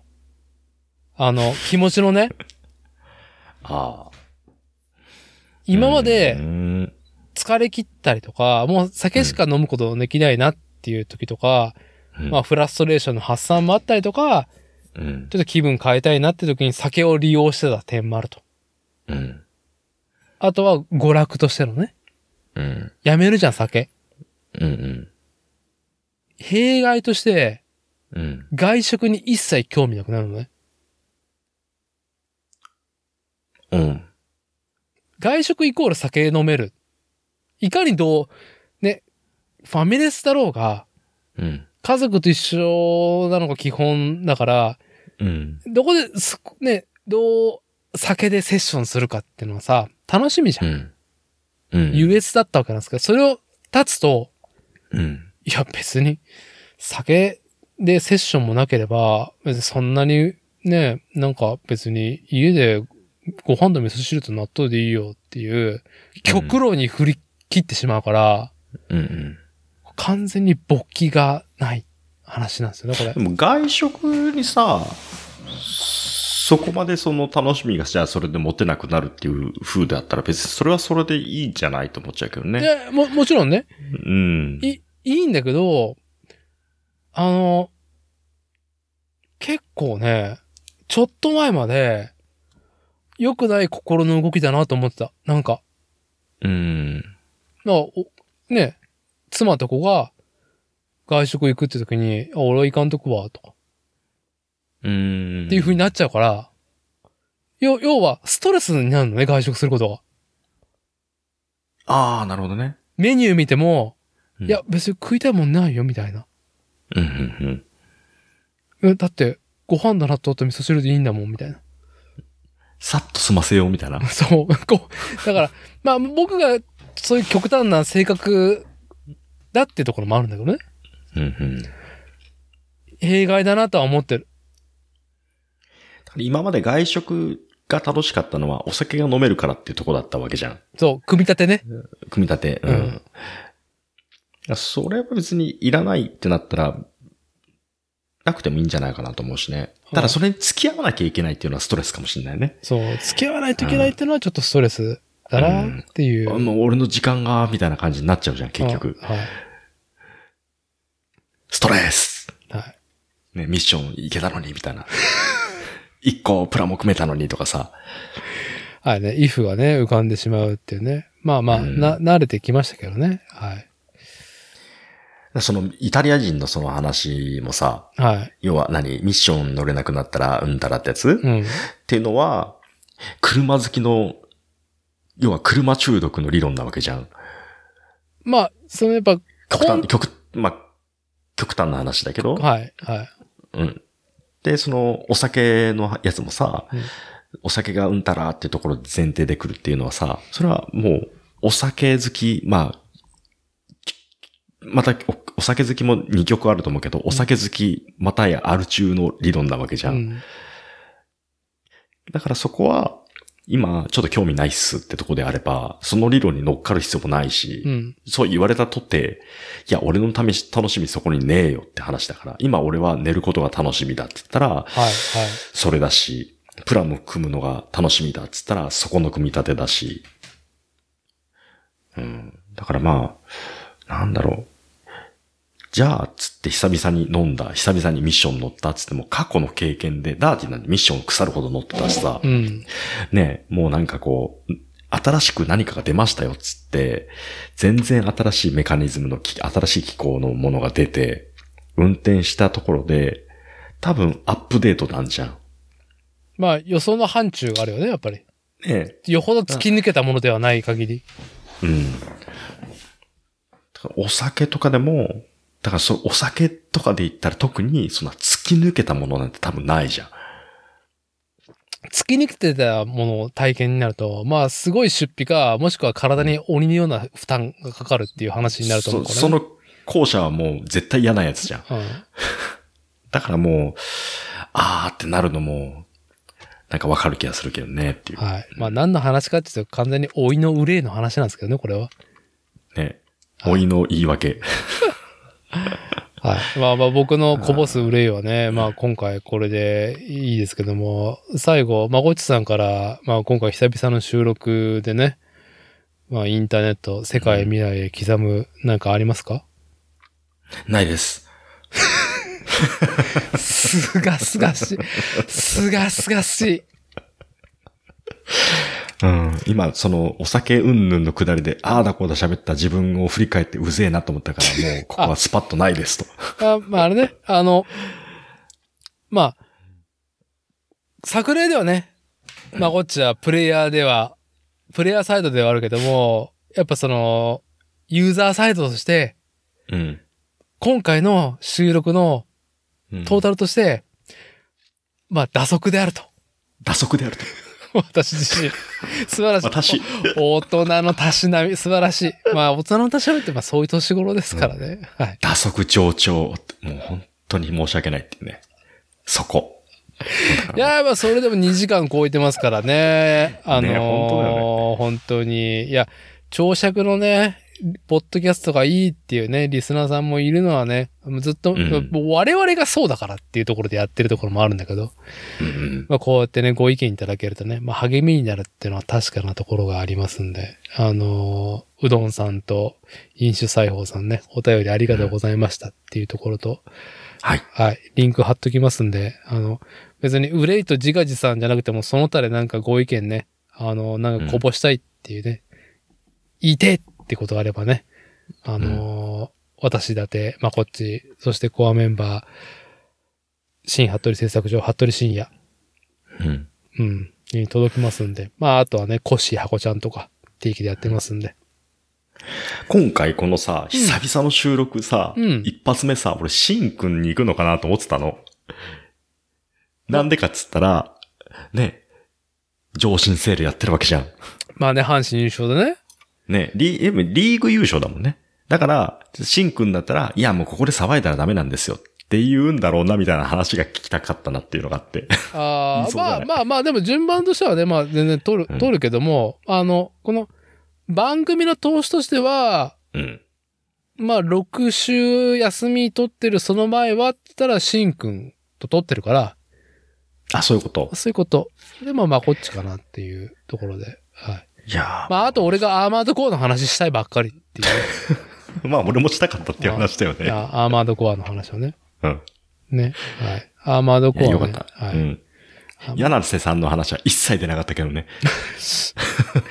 まあ柳瀬ね、柳瀬隆之さんね、あのメカデザイナーの方の話や、僕はそのニッパーの記事に気候の方に触れてますんで、と、まあ、コアな作例リスナーの方だったら文脈感じてもらえるかなっていう。うん。いや、一回まこっちと、その、うん30 minutes missions バンダイのオリジナルリアルロボット、量産型メカうん。に、このポッドキャストを3年弱やってる中で、当初は30 minutes mission 最高だっつって盛り上がっている。うんうん。で、メガデザイナーで、柳瀬さんとか、海老川さんとかの話とかをね、まあ、していて、で、うんうん一回我々離れて、しまいには私自身が、30 minutes missions には重心がねえって、あ、そういう話もしてた時あったね。っていう時期、時期を経て、うん時期を経て、アーマードコアやったら、うんアーマードコアのプラもねえし、6の、うん。30 minutes mission、ああ、柳瀬さんのやつあるわ。あ、ラオビットそうだわ、みたいな感じで。うん。やったら、うわーってなったのをね。あげて。あれ、重心が？重心がね、もうぐっと、うん。もうぐっとルビコンに いい話だなコーラルが高まって。ああれ、本当にあの、ニッパー編集長のカラパタさんがね、これめちゃいいじゃないですか、つって。うん。まあちょっとこうしま、なんかこうできませんかみたいな、うん。面白いから。っうん。ていうので、一回ちょっとあの、編集提案もらったんで、ちょっと触って、写真も加えて、うん。で、さらにちょっと編集、カラパさんにやってもらったって、いつもそうじゃないから聞こうって。うん。う。うんん。まあちょっとカラパさんもちょっとキャッキャしてたっていうやつなんでいやー、いい話ですよ、でも。はいうん。重心生まれるよね。動かしてんだもんね。自分で。そうそうそう。もう全然音もするからね。うん。ねはい。全然音とか振動とかね、もうなんか30 minutes missions ね。関係ねえけど、あ、まあどこはと。関係ねえけど勝手に産んじゃうから、みたいな。ねいやー、よかったです。いい感じ。いや、本当にね。まあ、ある意味宗教体験ですよ、これは本当に。うん。いや、この話もっとしろよって話だったけどね。は いまあ、まあ、まあ、その話はまた、まあね、またね、うんいずれの機会ってところで。あ、はい。はい。えーじゃあ、久しぶりのね、リモート収録、まこいちありがとうございますっていうところで。ありがとうございました。はい。いいや、久しぶりの、久しぶりのね、えー収録でしたけども、一応毎週火曜日目標で、まあ涼しくなったからね、私の生命力も回復してると思いますんで、また定期でやっていけると思います。引き続き、えーポッドキャスト番組サークルでよろしくお願いしますってところで、今回は以上となります。ありがとうございました。ありがとうございました。